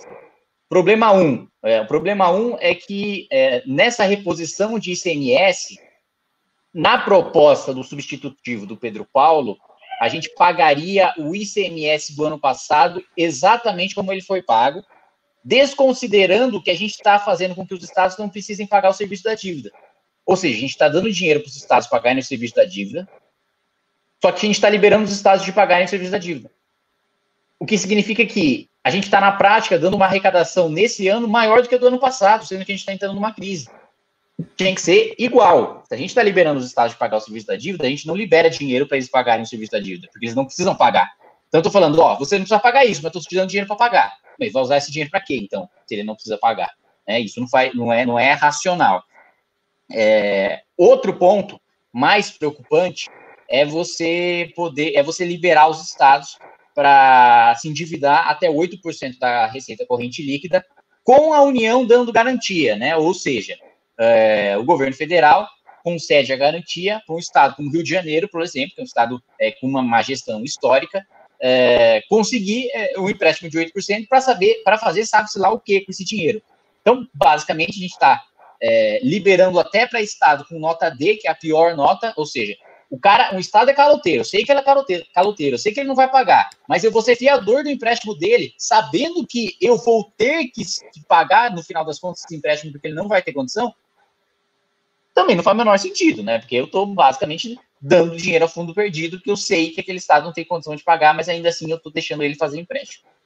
E tem também uma sacanagem, especialmente para o Rio de Janeiro, o Rio de Janeiro, ele, é, antes de entrar no regime de recuperação fiscal, que ele já está há algum tempo, para ter ajuda da União, ele tinha entrado com ações no Supremo para parar de pagar o serviço da dívida. Eram 17 bilhões que, que o Rio de Janeiro estava devendo, para parar de pagar, não, para anistiar, para ele não ter que pagar all. É, ele conseguiu entrar no Supremo, conseguiu uma liminar, e para entrar no regime, para fazer um acordo com a União e entrar no regime de recuperação fiscal, o Rio de Janeiro tirou, renunciou dessas ações e reconheceu: eu devo 17 bilhões de reais para a União e vou pagar parcelando, então eu devo, não nego, pago quando puder. A gente está anistiando o Rio de Janeiro desses 17 bilhões e mais. No regime de recuperação fiscal, o Rio de Janeiro diz o seguinte: olha, se eu não pagar governo federal, eu dou a SEDAI. A SEDAI é a garantia. E nós estamos devolvendo a SEDAI para o Rio de Janeiro, sendo que nem deveria estar mais para o Rio de Janeiro, porque ele já deveria ter pago para a União, porque o Rio de Janeiro já deu calote no regime de recuperação fiscal. Então a gente está anistiando a dívida e devolvendo a garantia que eles nos deram para caso eles dessem calote na dívida, como deram. Né? Ou seja, a gente está basicamente anistiando uma dívida de 17 bilhões de reais e dizendo que o governo tem que continuar administrando um ativo que está servindo água com gosto de cocô para os seus cidadãos. eu tô rindo, mas eu devia estar chorando, tá? É que eu não sou carioca. É, é basicamente Bom, isso. Eu diria que é bem carioca da risada no momento desse. É a cara do Rio. carioca da risada no momento desse. Bom, vamos começar a ler os pimbas, as perguntas. Podem mandar, pessoal. Isso aí também ajuda a MBL a continuar vivo. Questão de crise, a galera tá abandonando as doações. Uhum. Obviamente, o, o, coronavírus vai conseguir o que nem o PT e o Bolsonaro conseguiram, que foi fechar o MBL. Vamos lá. Começando aqui, Jason Soledade mandou 5 reais. Pernambuco é um ponto fora da curva. Tem 56 mortos, 555 casos confirmados, índice de letalidade de 10%. Tem algo de errado nisso, investiguem. O Pedro já respondeu aqui, já faz um tempinho, mas muito obrigado, uma, Jason. Uma coisa adicional, Renan. Como é que a gente vai descobrir? Todo mundo fica falando, eu acho que o, o espectador deve ter essa dúvida. Como é que a gente vai descobrir, enfim, qual a taxa de letalidade do coronavírus no lugar? Quantas pessoas têm coronavírus no lugar? quando a gente começar a testar a amostra aleatória. Quando a gente começar, em vez da pessoa ir no hospital a gente testar para ver se ela tem coronavírus, pegar ali um grupo aleatório da população, testar esse grupo e, e, e ver se eles têm ou não, porque aí a gente pode ter ideia de no universo, que nem uma Sim. pesquisa eleitoral. Enquanto Sim. só essas pessoas estiverem indo, a gente vai saber o mínimo que tem, que é o mínimo que precisa no hospital. Sim, e a coisa tá tão doida, né? Porque assim, o número de mortes por doenças respiratórias explodiu. E a gente não está testando nem pós-mortem, tem lugares que. Vou dar exemplo, interior de Minas. Poços de Caldas é uma cidade que eu já passei várias vezes férias lá, uma cidade que idosos frequentam muito. E tá morrendo gente lá por doenças respiratórias. Os velhinhos começaram a, a morrer agora de pneumonia e tal. E ninguém tá, tá dando, já me ligou gente que, que foi do MBL de lá, já me ligou político de lá tal. Não sei. Não, isso não está entrando na estatística, então a gente não está computando as mortes, a gente não está computando quem está Tá tudo uma gigantesca zona também por falta de articulação. Uh, Marcelo Santos mandou 5 reais. Mandetta deveria pedir demissão e deixar tudo no colo do presidente. Tá na hora do Bolsonaro ser despachado do governo. Alguém tem algo a adicionar? Eu discordo. Acho que o Mandetta tem que ficar até o final e ele puxar a corda e ele manter as políticas de isolamento de quarentena e ser mais rigoroso e ele ser demitido pelo Bolsonaro, porque a responsabilidade é do Bolsonaro. Né? Se ele se demite, fica parecendo que ele falhou, ele está reconhecendo que falhou e está saindo e embora. E o Bolsonaro tem um discurso de que, ó, tá vendo? Meu, olha só, não fui eu não, foi meu ministro aqui que fez merda. É, o senhor Bolsonaro é assim, quando o ministro dá resultado, funciona, ele diz que foi ele que indicou, que a responsabilidade é dele, e tira o ministro de cena para ele não aparecer mais. Né? Quando o ministro faz cagado, ele manda embora, fala, tá vendo? Quem faz cagada, manda embora, eu sou bom. Anderley Pastor. Colocar o. Ah, colocar o, o antibolsonarismo acima do que a gente quer para o país, das coisas boas que a gente quer para o país, é o caminho mais curto para a gente se igualar ao bolsonarismo, que é um grupo cujos defeitos derivam em grande parte de que a oposição deles ao petismo, a certa paranoia que eles têm ideia de que é o petismo, está claramente acima do Brasil. Então acho que a gente não pode se igualar a eles justamente quando a gente quer criticar. Vamos lá. Uh, uh, Anderley Pastrello mandou 10 reais e disse: Onix tem uma de recupero. Esses políticos são muito distraídos mesmo. Tanto falam que cumprimentam até cavalo. É, eu, eu, o lance todo eu acho o seguinte: o nosso querido Onix Lorenzoni ele está aprendendo muito a usar aquelas técnicas é, da alt-right americana, do próprio Trumpismo, e o Osmar Terra também. Eu fico surpreso que o Osmar Terra, um vovô com aquele bigode, ele vem se revelando um cara muito, muito ousado, né? Em todos, em todos os sentidos.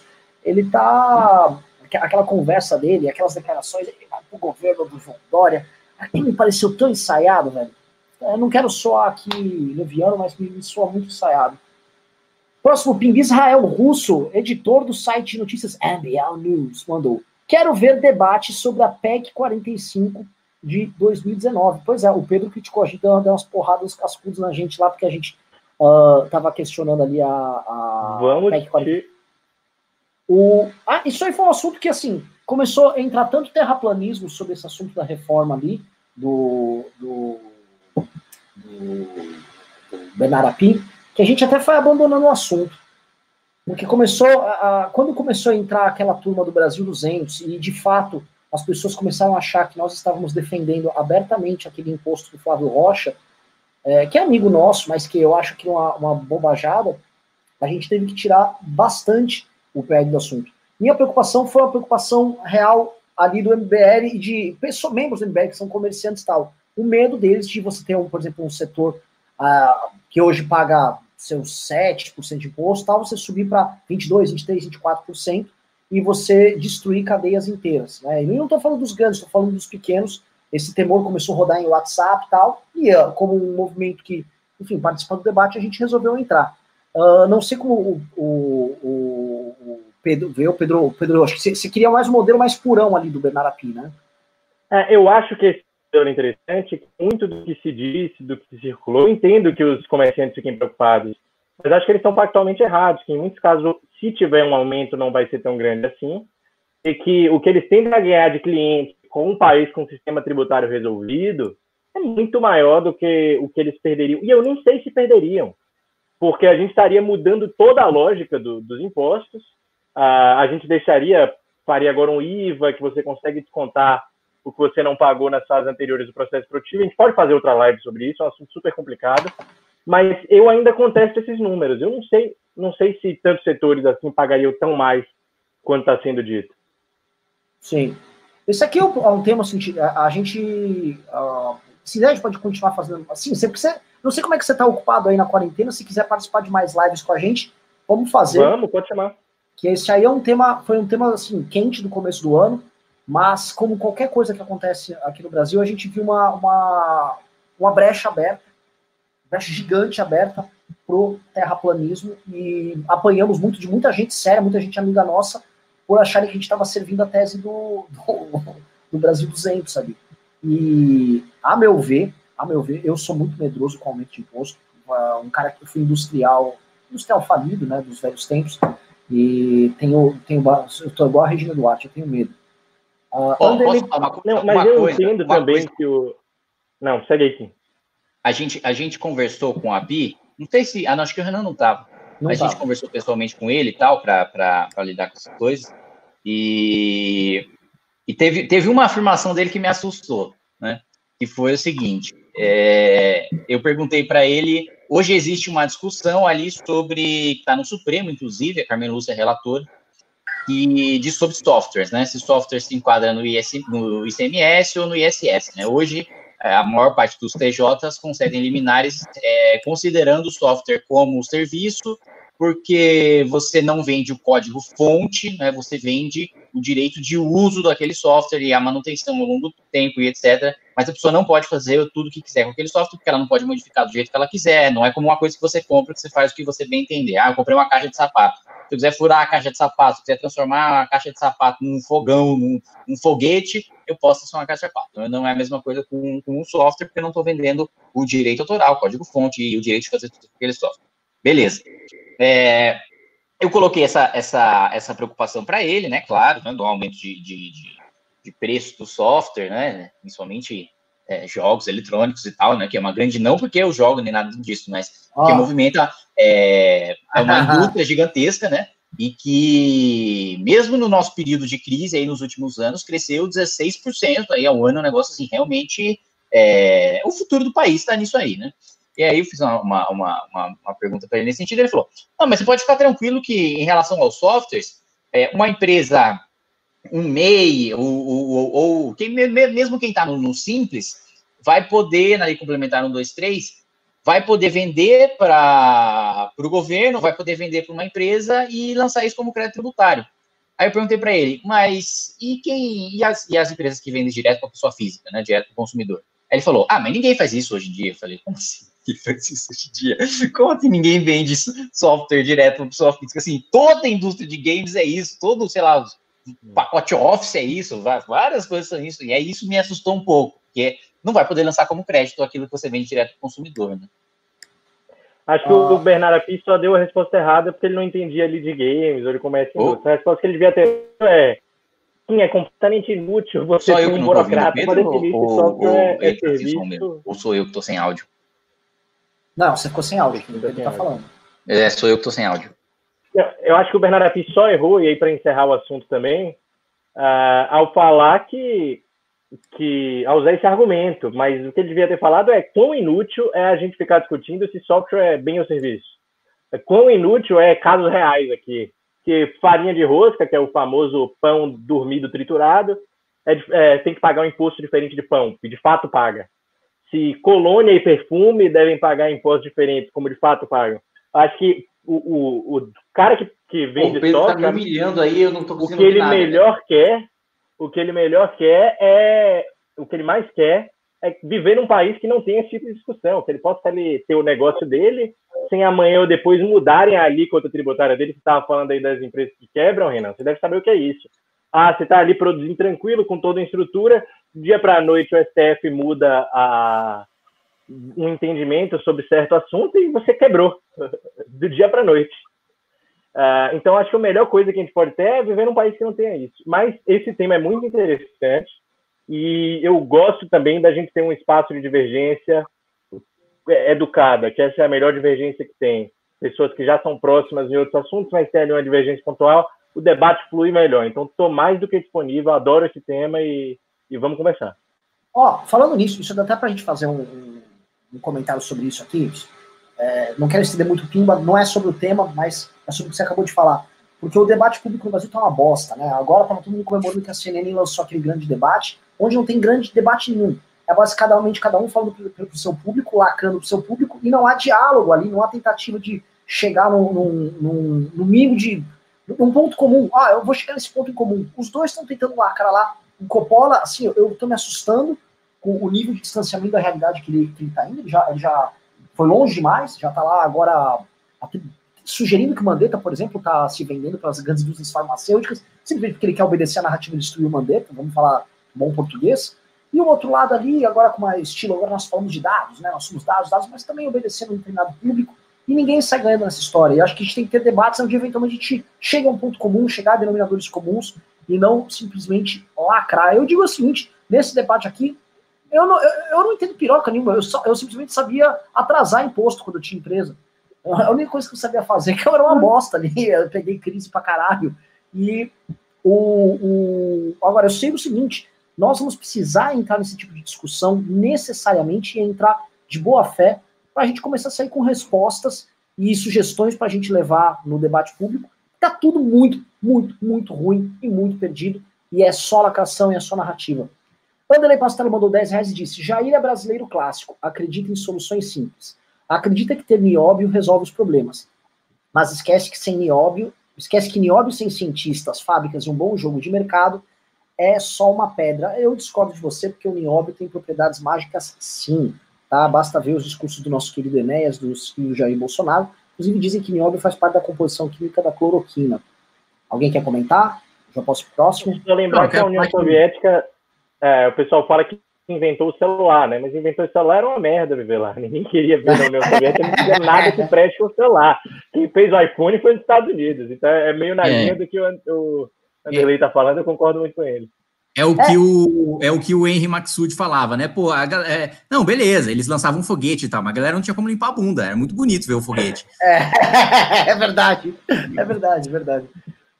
Mas uma coisa que eu ia falar, é, eu acho que nesse negócio do debate aí que o Renan colocou, quem saiu muito na frente foi a Jovem Pan com aquele programa Ring da Pan, né? Em que você tem dois caras que efetivamente estão lá para debater e tal, né? Que é o Aquilo lá, olha, você é meu amigo, vamos mudar de assunto aqui, vamos lá.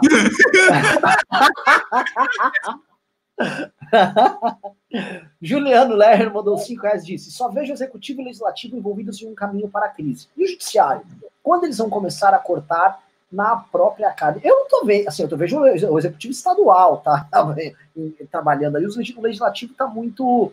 Tá muito a cavaleiro. Agora, não é exatamente o judiciário quem tem que fazer. Às vezes as pessoas estão imaginando que o judiciário tem que mexer nos seus próprios privilégios, né?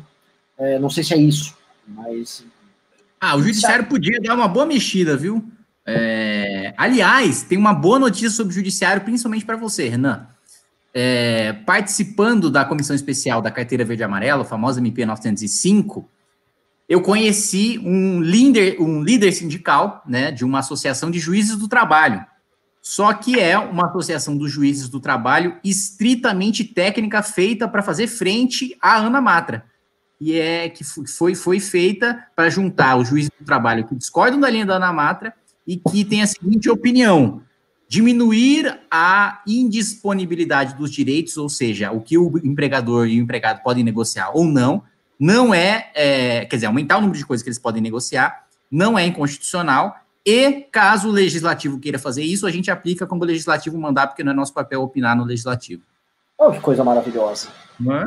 É, é, uma coisa rara também, mas se bem que existe, sabe? Eu, eu fui vítima, eu fui, só ilustrando aqui para o pessoal aqui nos comentários, eu fui aluno do pior, profe, do pior juiz trabalhista do Brasil, na Sanfran, é, Jorge Luiz Sotomayor, é, e ele, ele tentava organizar greves de alunos e professores sempre, funcionário, aluno e professor funcionário sempre tem que entrar em greve, e eu era de uma chapa que era contra, vivia brigando o cara. Aí depois o cara, quando eu fui ser empresário, o cara virou juiz trabalhista da comarca que eu tava. É tipo ser cagado na vida.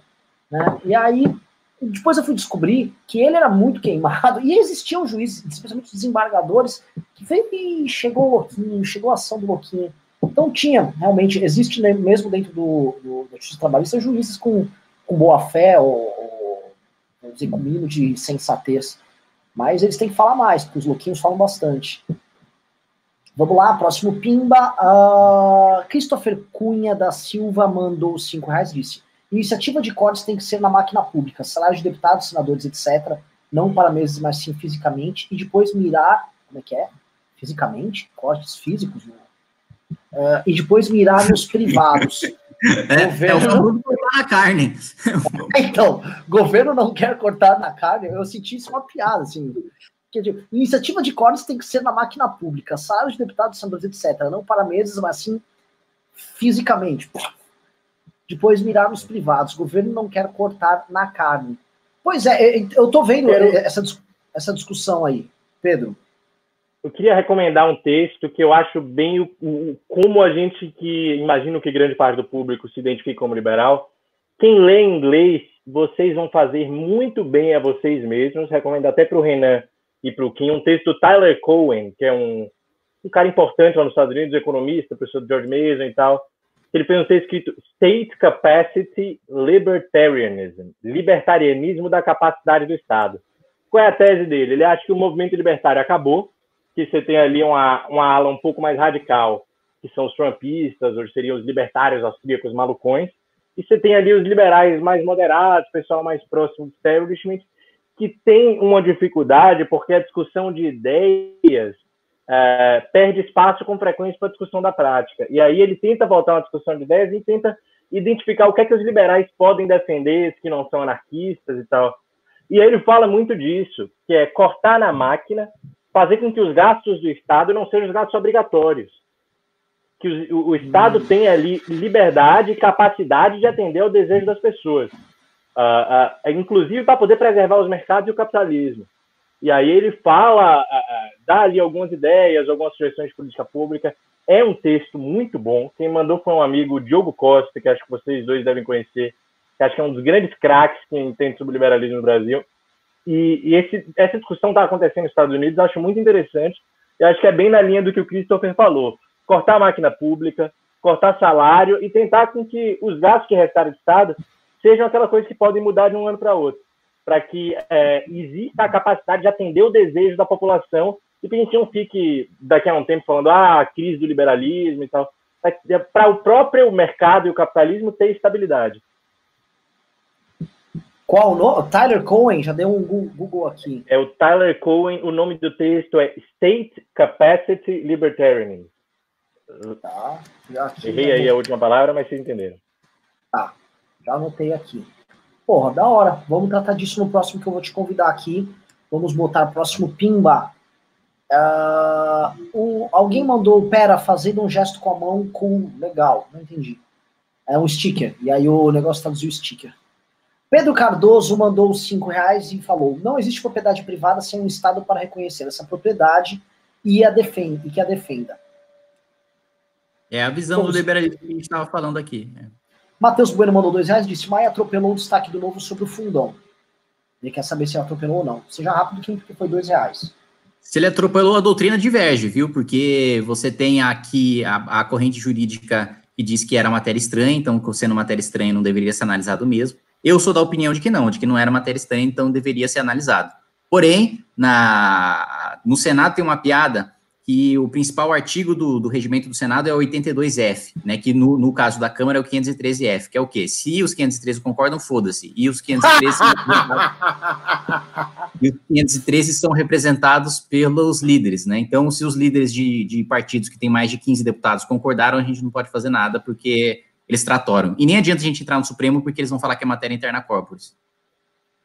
Uh, Kim, existe chance desses gastos se eternizarem? Ah, o Leandro, o Leandro O mandou 1890 e falou: Kim, existe chance desses gastos se eternizarem no orçamento? A gente talvez falando dos gastos agora de guerra aí, de, do orçamento de guerra e da, da operação de salva, Olha, salvação aí.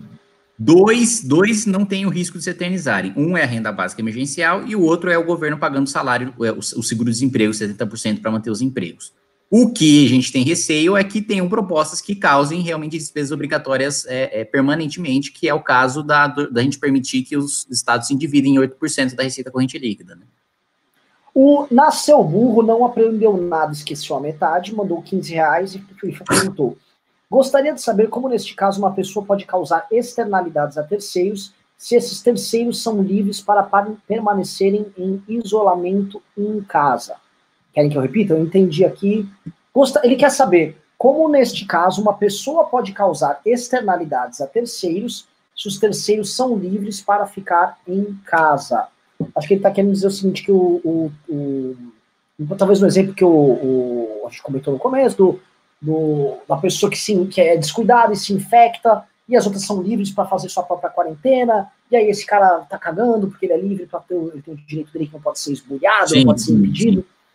Enfim, não, tem a, a, não, é muito simples explicar isso. A externalidade está no fato de que esse cara é, é, infecta outras pessoas que não necessariamente todo mundo tem essa opção de ficar em casa, porque às vezes a pessoa é, tem uma, uma necessidade, por exemplo, fazer uso de medicamento de uso contínuo, ou tem mora algum parente em algum outro lado da cidade que está no grupo de risco e não pode sair de casa em hipótese nenhuma, e essa pessoa precisa fazer compras para essa pessoa. É, enfim, existem diversas hipóteses né, de pessoas que não podem é, ficar em casa, então essa externalidade é causada, mas ainda que essa pessoa fique em casa, vamos supor que essa pessoa tenha um problema de saúde em casa que não seja o coronavírus. O sistema de saúde colapsado é uma externalidade causada por quem saiu de casa e acabou infectando os outros e colapsando o sistema para quem ficou em casa. Pedro?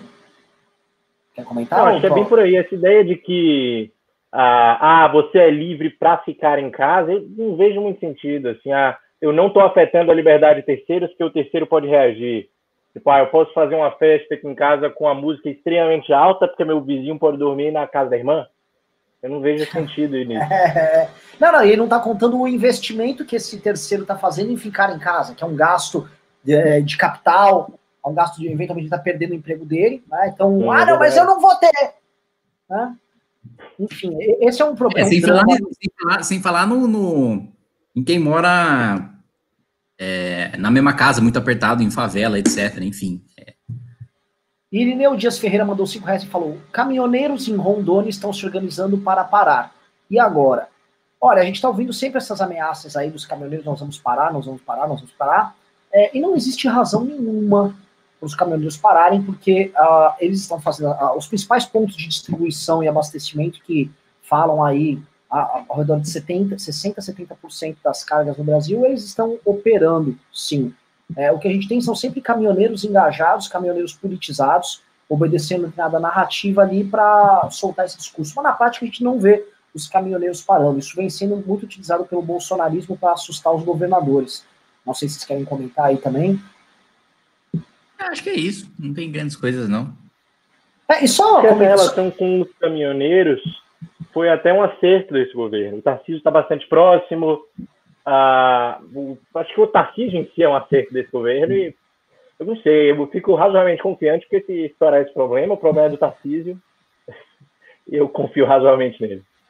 Leandro Collor mandou 20 reais e falou: o, é, Para, velho. O conteúdo dessa live tá muito foda. Tô quebrado aqui, mas não posso deixar de contribuir com o que eu posso.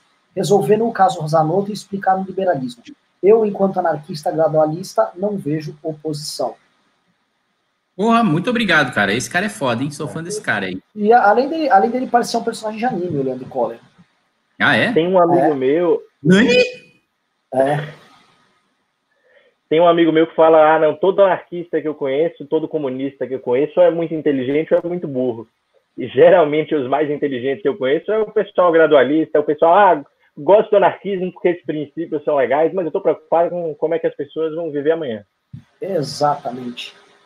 Rubinei Almeida mandou cincão e falou: Kim, você tem uma presença não justificada em plenário e sete presenças não justificadas em comissões. Explica aí. Explico. É, como eu coordeno o grupo de trabalho do licenciamento ambiental e o grupo de trabalho é uma figura não prevista no regimento, os momentos que eu presido esse grupo de trabalho não contam como presença. Então, quando eu estou nesse grupo de trabalho, não conta como justificativa para faltar em comissão ou faltar em plenário, ainda que esse seja o trabalho mais importante do que a comissão ou plenário. Agora, por exemplo, é, gente que está presente fisicamente no plenário, mas fica só fazendo live e não tem desempenho algum legislativo, isso conta como falta ou não? Não conta como falta, não. Só conta como não aprovar nada e ficar lá que nem um Zé Bunda. Ah, mas e o cara pode. Só, só tirar uma dúvida aqui. O cara pode apertar lá, não sei como é que faz a verificação, assinar o papel que tem que assinar, depois ele volta para o gabinete dele, coça o saco, vai votar de novo, assina se tiver outra verificação. É meio que assim, né? O cara não precisa fazer Isso. absolutamente nada. Ele precisa, ele precisa votar, né? Ele precisa marcar presença e votar, mas ele não precisa ficar no plenário é, discutindo a matéria, ou enfim. Por exemplo, que, o que. Só para deixar a galera puta aí já. O que o Eduardo Bolsonaro faz é chegar, olhar para cima do painel, pôr o dedo embora, com os oito policiais federais dele. mas, mas, mano, ele aperta aquele. Ele aperta o dedo, ele aperta aquele botão do jeito muito patriota, mano. É, ele, ele aperta de uma, maneira, de uma maneira mítica, né? É, o cara é foda, cara. O cara tem aquele sangue maravilhoso correndo nas veias dele. É, Felipe Azim mandou dois reais. Expliquem o congelamento proposto pelo Paulo Guedes é basicamente congelar salário de funcionário público durante dois anos. Não tem muito segredo, não. Não reajustar nem pela inflação, que na prática é diminuição real do poder de compra. O que eu sou a favor, acho que tem que ter mesmo, porque o setor público precisa pagar a conta também. O Rubinei Almeida mandou Se o público ficar. Só finalizar, Renan. Se o setor público ficar reclamando, eles vão tomar a jurisprudência de crise que nem aconteceu em Portugal, que eu acho que os liberais já deveriam estar se organizando para fazer isso. Falar que esse é. direito adquirido aí é uma imoralidade e que ah, você não vai aceitar, você já acha que é demais você não ter reajuste pela inflação, como a maioria dos brasileiros não tem, estão descobrindo aí o que é ser um cidadão comum, aí pronto, eu acho que de fato a gente devia partir para ajuste fiscal na base da jurisprudência de crise e rever direito adquirido do judiciário. Vamos ganhar? Não vamos, mas vamos botar medo. Eu gosto disso, gosto mesmo. Rubinei Almeida mandou um 5 falou: ano passado você teve 10 ausências em plenário e 65 ausências em comissões, todas não justificadas. Explica aí. Os caras estão querendo te fritar aqui. Como é que é? Desculpa, eu não ouvi. Ano passado você teve 10 ausências em plenário e 65 ausências em comissões. Só lembrando, é importante você também colocar aqui, Kim, o número de comissões que você faz parte, né? Sim, é, é na verdade, eu tá, no ano passado eu participei de, de três comissões ao mesmo tempo, né? Então, é, no início da semana eu vi as que ia, ia realmente tem votação relevante, as que sequer ia ter votação ou ia ter aprovação do Dia Nacional de Piradacutinga, é, eu não, não, ia porque não tinha, não, não tinha razão para ir. Mas a maior parte dessas foi por causa do grupo de trabalho de licenciamento também. É, lembrando o seguinte, o que ele chama de grupo de trabalho de licenciamento, quem é relator de uma das pautas mais importantes do Brasil nesse momento, fundamental para que, por exemplo, o ministro Tarcísio consiga expandir o trabalho dele. É, relata... o princípio da agenda legislativa do, do Ministério da Infraestrutura, do Tarcísio, é o licenciamento. Para desenvolver da Cristina, de certa forma, também, né? É bem importante. É um dos principais, é um dos principais. E aí, o Kim é o relator, e esse, esse assunto é fundamental para que o governo aumente, inclusive, a capacidade de entrada de investimento externo, por exemplo, na infraestrutura, e para a gente consiga é, é, aumentar, inclusive, o investimento privado, para gerar crescimento de PIB para o governo do Bolsonaro. Só que, obviamente, o Kim tem que ser muito atacado por conta disso pelos bolsominions, obviamente, né? Porque eles não podem ver alguém ajudando eles, que eles têm que logo correr para atrapalhar. Eles não uh, podem ver um projeto aprovado que eles vão ir porra. É. A Abigail Santos mandou 10 reais e falou: Como vocês avaliam o desempenho das nossas instituições nesta crise? Vamos lá, cada um diga aí. Boa pergunta. Desempenho das instituições em si, de quem comanda as instituições, como. Vamos lá, vamos falar aqui, ó, instituições, pode falar legislativo, executivo, judiciário, federal, se quiser falar do Ministério Público e alguma Eu acho, outra... já dá pra gente falar que é horrível. Acho que já dá para falar que tá bem ruim por enquanto. Ah, por um lado, teve uma resposta rápida. Por outro, a Alemanha começou a se preparar em janeiro, e teve caso em janeiro, mas a Alemanha começou a se preparar antes de chegar o primeiro caso no país. A Coreia também. 30 primeiros casos que chegaram na Coreia foram imediatamente uh, isolados justamente porque eles sabiam, ah, não, todo, eu tô aqui do lado da China, essa merda vai ser grande. E aí, só no 31 que os caras foram ter transmissão comunitária, porque era uma pessoa que tinha ido ilegalmente para a China, eles não conseguiram rastrear. E era, inclusive, uma pastora de igreja que foi lá evangelizar chinês.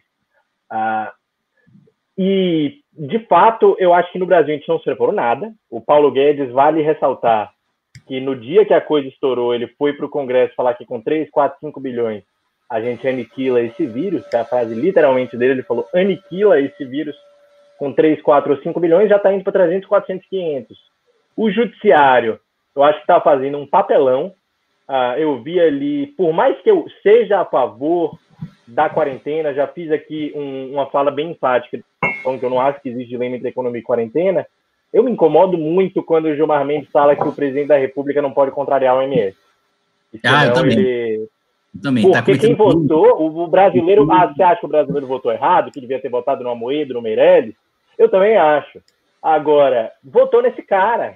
Quem tem o poder é esse cara. O Gilmar Mendes devia ter mais humildade, enfim, te conhece a figura. Os Exatamente. governadores, acho justas uh, os elogios e acho que tem algumas figuras que estão se destacando. Uh, vi com muito bons olhos a rapidez com que o Congresso aprovou uma ajuda de renda para os trabalhadores e a razoável rapidez até com que o executivo operacionalizou, foram uns 20 dias uh, para a coisa começar a entrar em, em, em, operação, até um pouco menos. Então, nesse ponto, até, até acho que foi bem. Existem iniciativas elogiáveis, mas o que não dá para elogiar, desde o presidente da República, desde até o Ministério da Saúde, que não se preparou, desde o que o Judiciário está fazendo, essa intrusão eterna em, atos do Legislativo, Sim. E aí, só para finalizar, os governadores estão tendo autonomia, que é bastante importante num país tão centralizado em Brasília. Eu acho que esse seria o grande ponto positivo. O Brasil está parecendo que é federação de verdade. Olha, Pedro, eu vou ter que fazer igual a moça da CNN faz, e eu vou ter que falar o seguinte. Este MBL News, eu gostaria de deixar claro que é proibido falar mal do Gilmar Mendes, tá? Então, o seu comentário é obviamente sua posição. Nossa posição é que o Gilmar Mendes é o máximo. Nós somos, inclusive, cadelas dele. Quem, Kataguiri? Concordo. Que o Gilmar é o máximo. Claro. E comprem também é, ali curso de Direito Constitucional, é, Gilmar Ferreira Mendes e Paulo Gonet Branco. Ok. Uh, próximo Pimba Leandro, ó, mandou 18,90 e falou que alguns ministros foram queimados pelo presidente. Bebiano, Santos Cruz, Mandetta. Os demais ficam seguros para continuar? Não. Não, desde o episódio Bebiano, que o cara foi fritado do nada, porque brigou com o Carlos, os ministros em geral do governo Bolsonaro, dos melhores aos piores, não se sentem seguros no cargo nenhum deles. Isso aí vocês podem ter certeza, isso eu a garanto. Pessoal, eu vou pedir alguma coisa aqui, ó, nos comentários, porque só tá mandando muito pimba. Parem. Senão os convidados não vão poder ir embora. É, tem muito pimba para responder. Então parem, de agora a gente vai ler o que tá aqui, vai responder direitinho. E amanhã tem mais, e vamos que vamos. Tá indo, não tá, tem mais tá, dinheiro. Na, é, então, e por aqui a gente ainda leva fama, velho, de, de oportunistas. É, parem, parem de fazer helicopter money na gente aí, a gente é, é contra. Ou, como diz os perfis ligados ao bolsonarismo, isso aí são os nossos laranjas que estão pegando dinheiro público do Dória e aí lavando via é, YouTube. É muito legal que fica 30% do Google aí da lavagem de dinheiro, mas faz parte do jogo. Vano mandou 5 reais e falou: Renan, sobre o fabricante de respiradores, por que ser patriota, sendo que a única coisa que os brasileiros fazem é forçar a pagar as lagostas do STF? Acho isso um reducionismo, cara. É, Sobre, ó, sobre o fabricante de respiradores. Por que ser patriota? Ah, lógico, tá falando daquele caso que eu contei, hipotético, de uma discussão que estava tendo com o libertário sobre o fabricante de respiradores exportar para outro país. E eu acho que o Ministério pode passar numa tipo, não, vamos produzir aqui para dentro, temos que atender a demanda nossa e faz parte do game.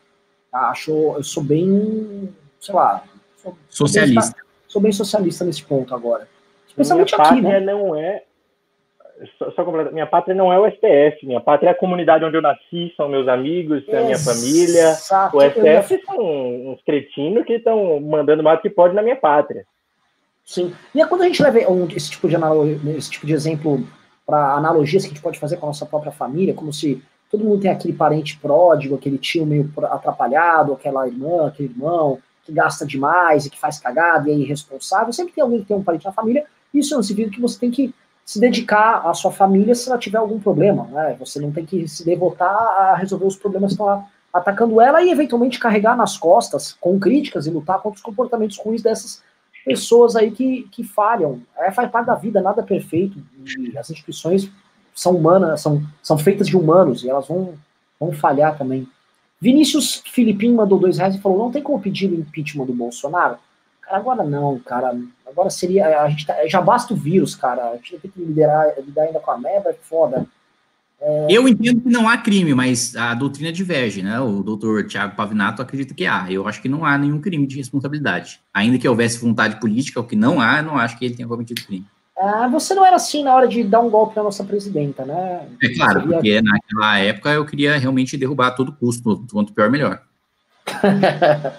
Felipe Azim mandou dois reais de skin. Você acha que a medida do Lewandowski vai cair? Rápido. Eu acho que cai, porque o, o Toffoli está bem próximo do Bolsonaro.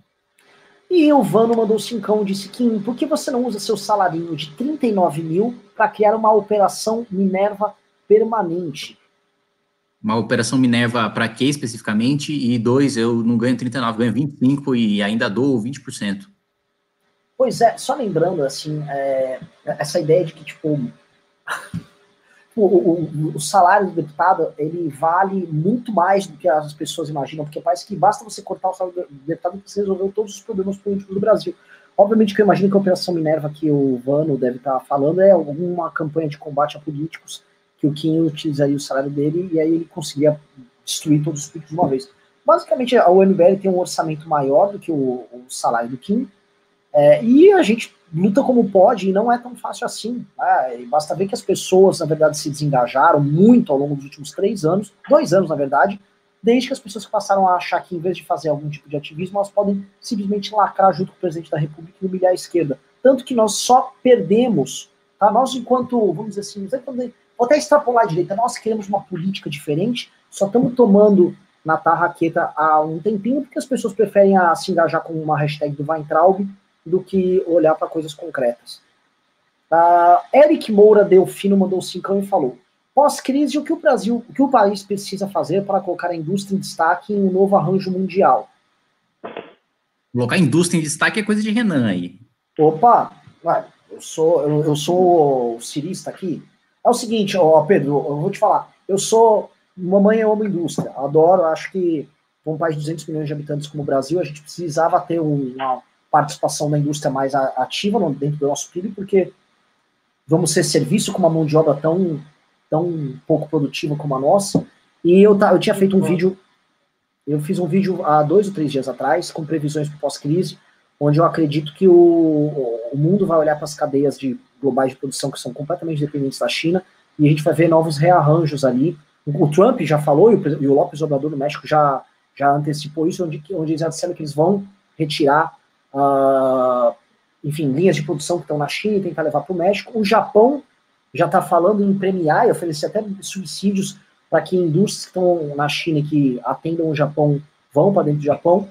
E eu acho que isso vai, vai começar a acontecer sim, vai ser uma das, uma das, das uma das consequências dessa crise, que, enfim, para todo mundo achava que a China só vai sair ganhando, eu não acho, acho que a China vai ter graves problemas por conta disso. E o Brasil poderia ser um beneficiário nessa história, mas eu não vejo o Brasil discutindo isso. E, enfim, o que tem discussão sobre isso é uma coisa bem cirista. Então, eu tenho medo até de, de me posicionar aqui, porque toda vez que eu falo eu já tomo porrada. Eu acho que indústria é que nem exercício físico. Eu gostaria que todo brasileiro fizesse exercício físico todo dia, por mais que eu não faça, só estou usando um exemplo hipotético aqui. É, eu gostaria que todo brasileiro fizesse, mas eu sou terminantemente contra que o Estado imponha ao brasileiro a obrigação de fazer exercício todo dia. Agora, também entendo que o Estado pode criar um ambiente mais favorável para que o brasileiro faça exercício todo dia, ou para que a indústria tenha uma participação maior no Brasil. É também como eu acho que o Estado deveria agir que aí tem a tal da PEC 45, seu Renan, que ia ser importante para isso, porque uma das coisas que prejudica a indústria hoje é imposto, e não só imposto, como benefício tributário, que é, mas não vou entrar muito no assunto. Tem outras coisas, escola de engenharia, ah, acho que burocracia, incerteza trabalhista, tem todo um, um, um campo para a gente atacar, para a gente ter indústria no Brasil. Acho que se a gente atacar, provavelmente vai ter. E como você falou, um país de 200 milhões de habitantes, indústria precisa de escala, e o nosso mercado interno já dá uma boa condição de sala para que algumas indústrias instalem aqui. Então, acho que é. é, é a mesma coisa. Não sou a favor de forçar, mas criar um ambiente mais favorável é muito positivo. É, a gente olha, a, o, sempre pego o exemplo do agro e do aço.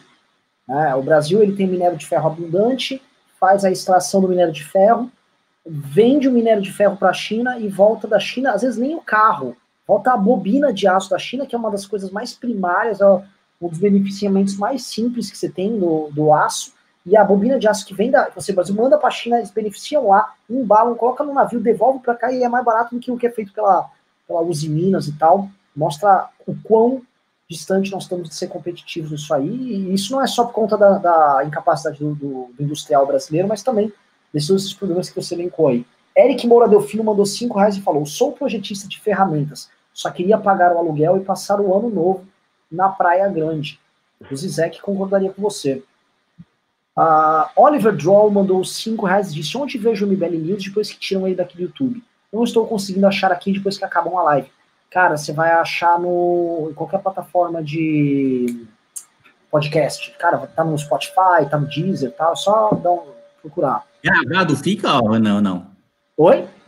Gravado fica ou não? Vídeo? Não, em vídeo não, fica em, em áudio. Por que a gente tirou do vídeo? Porque ele destrói, destrói o algoritmo do YouTube, se você deixar ele salvo lá. Aí os outros vídeos não vão andar. Ulisses Júnior mandou 5 reais disse: Kim, como bom oriental, você percebeu que abaixo do Renan na live tem um prédio que parece um prédio que parece um GameCube deitado? Ah, Leo... tá. Pô, verdade, pode crer. É mesmo? É, é verdade, parece um GameCube deitado. Tá, Leonardo Bruno mandou um real e, e não disse nada. É, Gabriel Filete mandou 10 reais e disse: Salve Kim, bom, ter, bom te ver por aqui. Kim, você, é você, você irá se manifestar sobre o golpe de Rodrigo Maia? Tem vídeo do Arthur Duval sobre. Já me manifestei, eu entrei com questão de ordem, inclusive, no dia em que aconteceu. Tá, você já se manifestou, você mandou, inclusive, uma moção de aplauso pro Rodrigo Maia, para você ser uma prostituta do Centrão, foi? Eu literalmente me manifestei, porque eu juntei ali militância do MBL Brasília, lá na frente do Congresso Nacional, e fiz um aplausaço. Uh, Fabrício Jardim mandou 10 reais e perguntou: Pimba para o Pedro voltar e falar sobre a reforma tributária. Ó, Pedro, você vai ter que vir aqui falar de reforma tributária. A gente vai ter que fazer essa live inteira, mas só para agradar o Fabrício, eu tenho muito texto de reforma tributária. Uh, acho que essa reforma tributária do API é, é, e aí é uma afirmação agressiva, mas eu acho que o Brasil sairia do pior sistema tributário entre as economias relevantes para um dos melhores. Para um dos melhores. O projeto do API é realmente excepcional. Assim. Eu sou uma tiete do projeto do API. Quando eu fazia faculdade, estava eh, ali no fim da faculdade, fui conversar com o Marcos Lisboa. Falei, pô, eu tô afim de entender sobre essa coisa de tributo e tal. E, e, e tinha essa coisa fantástica lá no INSPER, porque o Marcos era muito assim. E ele, e a gente ia falar com ele, ele falava, ah, não, vou trazer aqui não sei quemzinho, o meu amigo, para para dar aula. Ele falou, ô Beca, vem cá dar aula para os meninos. O Bernardo deu 10 aulas para gente, de um curso razoavelmente grande. Então, eu conheço a fundo o projeto e sou muito favorável. Eu tenho muito conteúdo sobre isso que eu já escrevi, estou muito disposto a vir falar aqui sobre isso. Vamos embora, ah, vamos, vamos marcar sim. Vamos, vamos, vamos marcar. Eu acho que a gente tem que fazer mais lives temáticas também, porque, enfim, o pessoal tá assistindo até live da Maria Mendonça com 4 milhões de pessoas, 3 milhões de pessoas.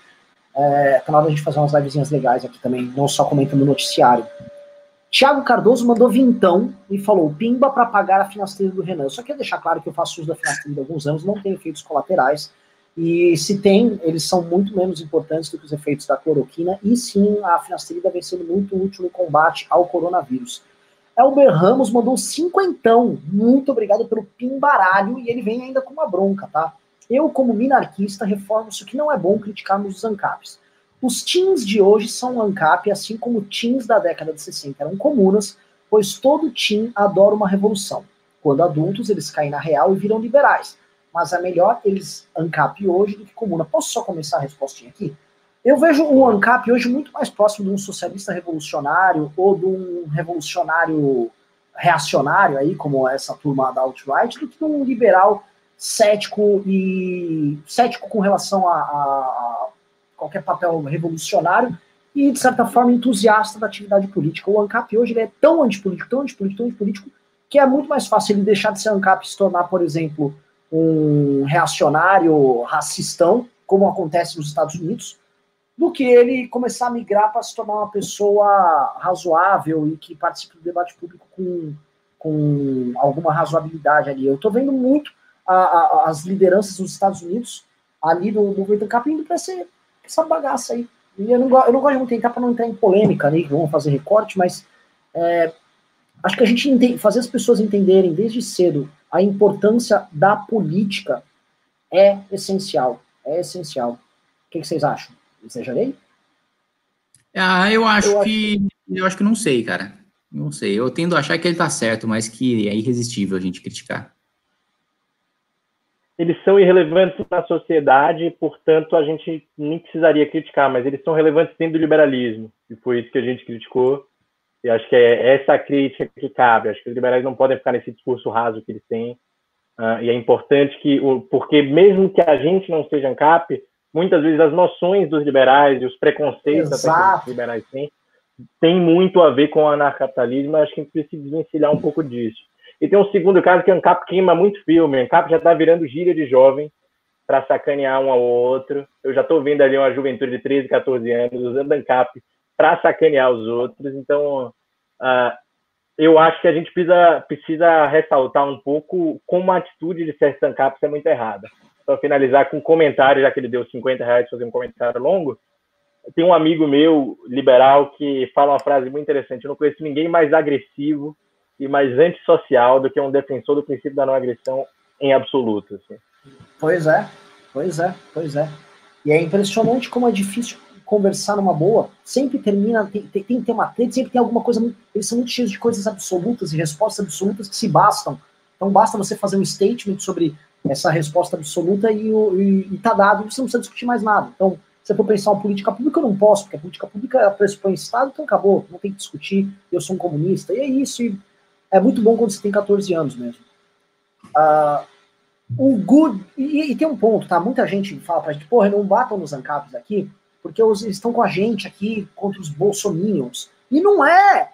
O ANCAP e o Bolsonaro se encontram muito, tanto que agora, quando pintou uma situação mais extrema, agora o Paulo Cogos estava lá na, em cima de uma ponte, junto com tiozões que defendem intervenção militar, ainda atacar a Globo, ainda atacar o complô do Dória. É isso, né? Quando a coisa vai afunilando mesmo, os dois dias tudo se encontra. Good Eu ia Games. adorar mano... falar sobre esse assunto se a gente já tivesse com quase duas horas de live. Pois é, pois é. Assim, tá, é, tem bastante pin, então vou acelerar aqui. Good Games mandou 20 reais e falou: Como vocês enxergam o Brasil pós-crise? É possível uma rápida recuperação econômica? Não acho possível.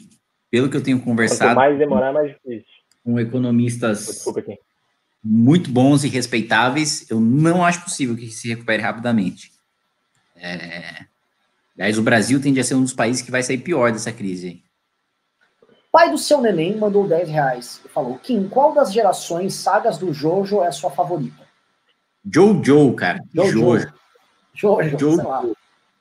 Pô, eu gosto bastante da primeira parte, é, porque é uma parte que dá estética do Jojo, é, ao mesmo tempo tem uma abertura muito boa, que trata basicamente da, da, da relação ali entre os pseudo-irmãos, e é incrível como aquele pontapé inicial vai dar prosseguimento naquela escaralhada toda, toda fantástica, mas começa como uma coisa relativamente simples. Uh, Bruno Seneguini mandou 10 reais. Uh, pergunta técnica para o Kim. Por que PEC precisa passar pela CCJ na Câmara e no Senado? Teoricamente, se a constitucionalidade foi verificada em uma casa, já não é suficiente? Bom, porque a lei impõe, basicamente. É, se a gente tem um sistema bicameral, pressupõe que as duas casas têm o mesmo poder. Né? Se as duas casas têm o mesmo poder, se uma analisa a constitucionalidade, a outra também precisa analisar. Gabriel Filete mandou 10 reais e falou: primeiro, quem foi muito bom o seu vídeo de culinária. Segundo, o que vocês acham de se manter as eleições deste ano? Terceiro, vocês acham que Mandetta pode acabar virando nêmesis do Bolsonaro 22? Então lá, primeiro ele elogiou o Kim, beleza. Segunda pergunta rápida, a gente responde rápido. O que vocês acham de se manter as eleições deste ano? Eu acho que, por enquanto, dá para manter e não tem razão. Acho que a gente pode adiar para a votação para novembro e tal. Mas eu não vejo razão para ir. Assim, porque se a gente passar para o ano que vem ou para qualquer outro ano, a gente vai ter uma discussão é, bem pesada, assim, jurídica, sobre estender mandato, né? Porque aí a gente vai abrir o precedente de que os políticos ou o TSE podem estender mandato. É um precedente perigoso, porque Imagina, eu sou deputado federal, estou no meio do mandato, eu vou, não, vou provar uma lei aqui para ficar mais dois anos. Meio bizarro. Assim. Pedro? Não, volto com o relator, só adicionarei que eu estou preocupado com a eleição do Vasco também, que eu achei que ia melhorar, ia botar um presidente novo para a gente sair dessa merda, e tem eleição agora e parece que não vai ter, que merda. E a terceira, eu respondo aqui, vocês acham que Mandetta pode acabar virando Nemesis do Bolsonaro em 2022? Olha, a não ser que ele faça algo de muito heróico, essa fama dele, eu acho que ela vai ser efêmera. Apesar do fato brasileiro é muito carente né, de heróis, então os brasileiros podem ficar cultivando e Mandetta pintar como um nome para lá. Arcado mandou dois reais e disse: O que vocês têm achado do trabalho do Atila e a Marina? Cara, bem rapidinho, acho que muito, muito, muito correto. Acho que ele, ele é, o, é, o, cara que conseguiu contrapor boa parte dos terraplanismos que foram ditos aí pela direita brasileira. E é, se você tenho... expressar, se você prestar atenção, ele expressa dúvida o tempo inteiro. É um Sim. cara que tem essa postura de cientista de que ele fala uma coisa, mas ele fala: olha, é um estudo, a gente não tem como saber, eu estou passando informação de qualidade para vocês, ninguém tem certeza de nada. Então, mesmo os erros que o pessoal acusa ele de cometer, se você for reparar no modo como ele falou aquilo, não foi um erro. O próximo pimba aqui é do Felipe Azini, falou: essas empresas doando tanto, é só caridade ou eles têm benefício para isso? Ah, depende do caso. Publicidade gratuita, todos os jornais noticiam eu conheço um empresário que de um setor que não foi tão afetado, ele falou uma coisa interessantíssima. Eu tirei minha verba de marketing e transformei em doação. Deu muito mais retorno do que a verba de marketing. É então, claro. eu não sei se é marketing ou não. Acho ótimo que funcione. É, a empresa doa um milhão para telejornais. Se ela compra um espaço de em todos os telejornais, sai 50 milhões. Vitor Henrique Silva mandou 7,90 e disse: Mourão é melhor e mais equilibrado. Hashtag fora Bolsonaro. Além de falar, bom dia! Tropa! Muito legal. É, bom dia, tropa! É verdade. Vitor Granja mandou 18,90 e falou: Renan Kim, você se arrepende de terem apoiado e feito manifestação apoiando o Bolsonaro? Pedro se arrepende de ter votado no Haddad? Eu vou comentar aqui, eu não, eu não me lembro de ter participado de manifestação no segundo turno apoiando na verdade, é, eu apaguei todos os vídeos que eu tive presente a isso, então não há provas mais de que isso aconteceu, então eu posso fingir que é, nada. Mas enfim, acho que respondendo aqui por mim e pelo Kim, não tinha muito o que fazer ali no segundo turno. Uh, eu, hoje eu anularia. Quem acho que não, acho que não teria o voto dele, eu anularia. É simplesmente para eu não sei o que, o Bolsonaro ainda vai tentar. Ele tá. Se ele, o Bolsonaro é um cara que se pintar uma brecha para ele dar um golpe, ele o daria, porque ele não consegue. Então eu, eu fico muito, muito preocupado em, olhando assim, como é que as pessoas vão me ver daqui 50 anos uh, se o Bolsonaro conseguir fazer as coisas que ele quer. Então eu tenho muito medo disso aí, né? Pedro, ah, sobre o Haddad. a outra do Haddad, ah, foi uma, uma adesão polêmica, eu entendo. A boa parte do meu público é liberal, o pessoal ficou bravo. E eu tinha meus motivos na época, eu escrevi longamente sobre isso, porque eu estava tomando essa decisão. Ah, depois de um tempo, eu confesso que mesmo o Bolsonaro tendo confirmado muitas minhas expectativas negativas, uh, eu fiquei com impressão tão negativa de algumas coisas que o PT estava fazendo, o próprio Haddad estava fazendo, uh, que eu cheguei a efetivamente pensar em fazer um vídeo, um texto, afirmando que eu me arrependia. E meus amigos próximos sabem que eu conversei com eles e, cheguei a cogitar isso. E, de fato, em algum certo momento eu falei isso, olha, de fato, com a adesão errada e eu tenho que falar isso com o meu público. Depois, eu já passei a não ter tanta certeza e passei a ter cautela. A única coisa que eu falo hoje é que, como isso é uma obra em movimento, eu vou fazer um vídeo comentando ou fazer um texto avaliando minha decisão de ter votado no Haddad lá atrás. Os motivos de ter votado lá atrás já estão na internet, para quem quiser ver. E, e, é bem possível que a resposta seja sim. Hoje ela está muito menos. Eu já cheguei a quase fazer esse vídeo. Eu já cheguei muito próximo de soltar esse vídeo e esse texto, falando, ó, oh, me arrependi por ABC. Mas depois eu que mudei de ideia, e na verdade foi o Francisco Raso que fez um texto falando que ele se arrependeu de ter votado no Bolsonaro, devia ter votado no Haddad. Eu sinto que minha decisão hoje, para muita gente, parece menos absurda. Mas é uma obra em movimento e, e vou fazer um texto avaliando em breve. Uh, com certeza eu vou fazer. Anderley Pastela mandou 10 reais e falou: Kim, vou puxar suas orelhas. Meia não é sapato, depois não tem Cristo que limpa essas meia branca. Bota um chinelo piá. Ninguém vê as meias, pô. O João Pedro Costa mandou 5 dólares, coisa de mais ou menos 2 mil reais, e falou: se o Biruliro cair, ele leva o liberalismo com ele ou existem alternativas politicamente viáveis? Parece que o bolso destruiu todas para o público dele. É, eu posso antecipar aqui, cara, eu acho que o dano que o Bolsonaro vai gerar para nós é muito maior do que a gente imagina. Tá? O Bolsonaro é como se fosse um Covid político. As pessoas ainda não avaliaram o tamanho do dano que ele fez para as ideias que a gente defende, por mera associação, inclusive por estética, linguagem e tudo mais. Tá? Por mais que falem do Paulo Guedes, o Paulo Guedes assumiu em grande parte o discurso e o estilo bolsonarista e a forma como as reformas foram vendidas e as teses foram divulgadas são, são todas na lógica deles, uma lógica de conflito e você não vai conseguir separar. Você tem um presidente participando de um ato onde as pessoas gritam aí 5 ele sobe e desce a rampa e pula, e convocou realmente, e tentou e queria que fosse grande, e queria que as pessoas realmente fizessem um, um estrago institucional. É, a gente não vai conseguir separar disso tão fácil, porque as pessoas trabalham com impressões, e as pessoas também, os adversários também trabalham com narrativa, e vai ser muito fácil utilizar essas narrativas contra a gente no momento certo, no momento eleitoral. Então, o estrago que ele vai, vai causar é enorme. A gente ainda vai contar os corpos políticos disso aí. Alguém quer complementar vamos, vamos seguir? Eu quero. Eu queria só falar que os liberais voluntariamente se associaram, né? Não foi só associação estética, associação indireta. Tem liberais concretos no governo. A gente que era do movimento, a gente conhece e conheceu em 2014, 2015, quando o MBL estava começando, dezenas de pessoas que estão no governo agora. Tá cheio de liberal que aderiu, abraçou e tá feliz e tá ficando mais bolsonarista. E Sim. sobre o Haddad, eu só queria, porque eu fiquei em cima do muro, né? Eu queria só desenvolver um pouco o argumento que eu apresentaria, mas rapidamente, que é, eu fui aluno do Haddad, uma coisa que muita gente não sabe. E eu conheci o Haddad pessoalmente, tive longo contato com o Haddad.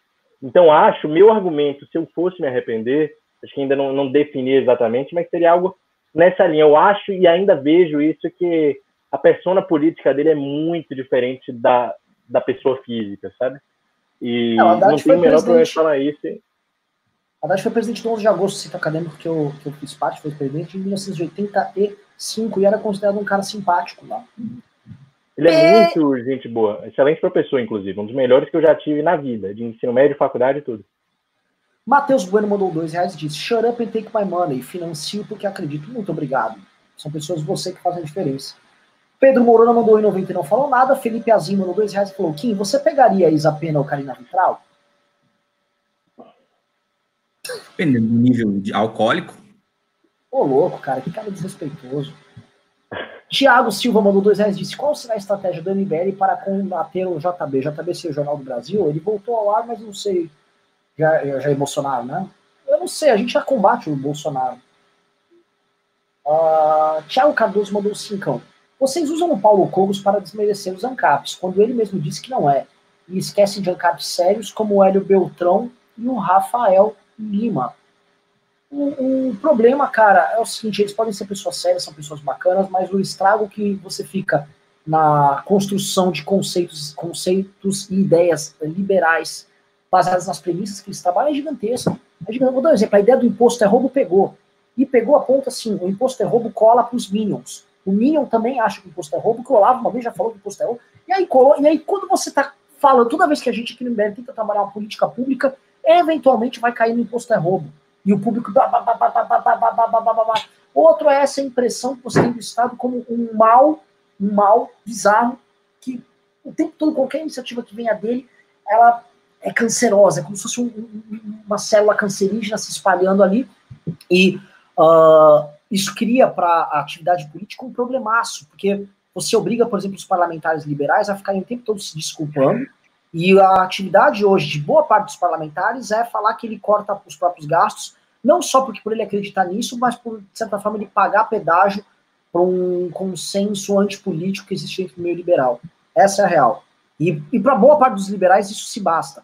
Basta ele fazer que falar que ele está fazendo essa libação, ele está cortando aí esses gastos, tal. ah, nossa, ele purgou o mal. É como se fosse um ato público de sacrifício ideológico.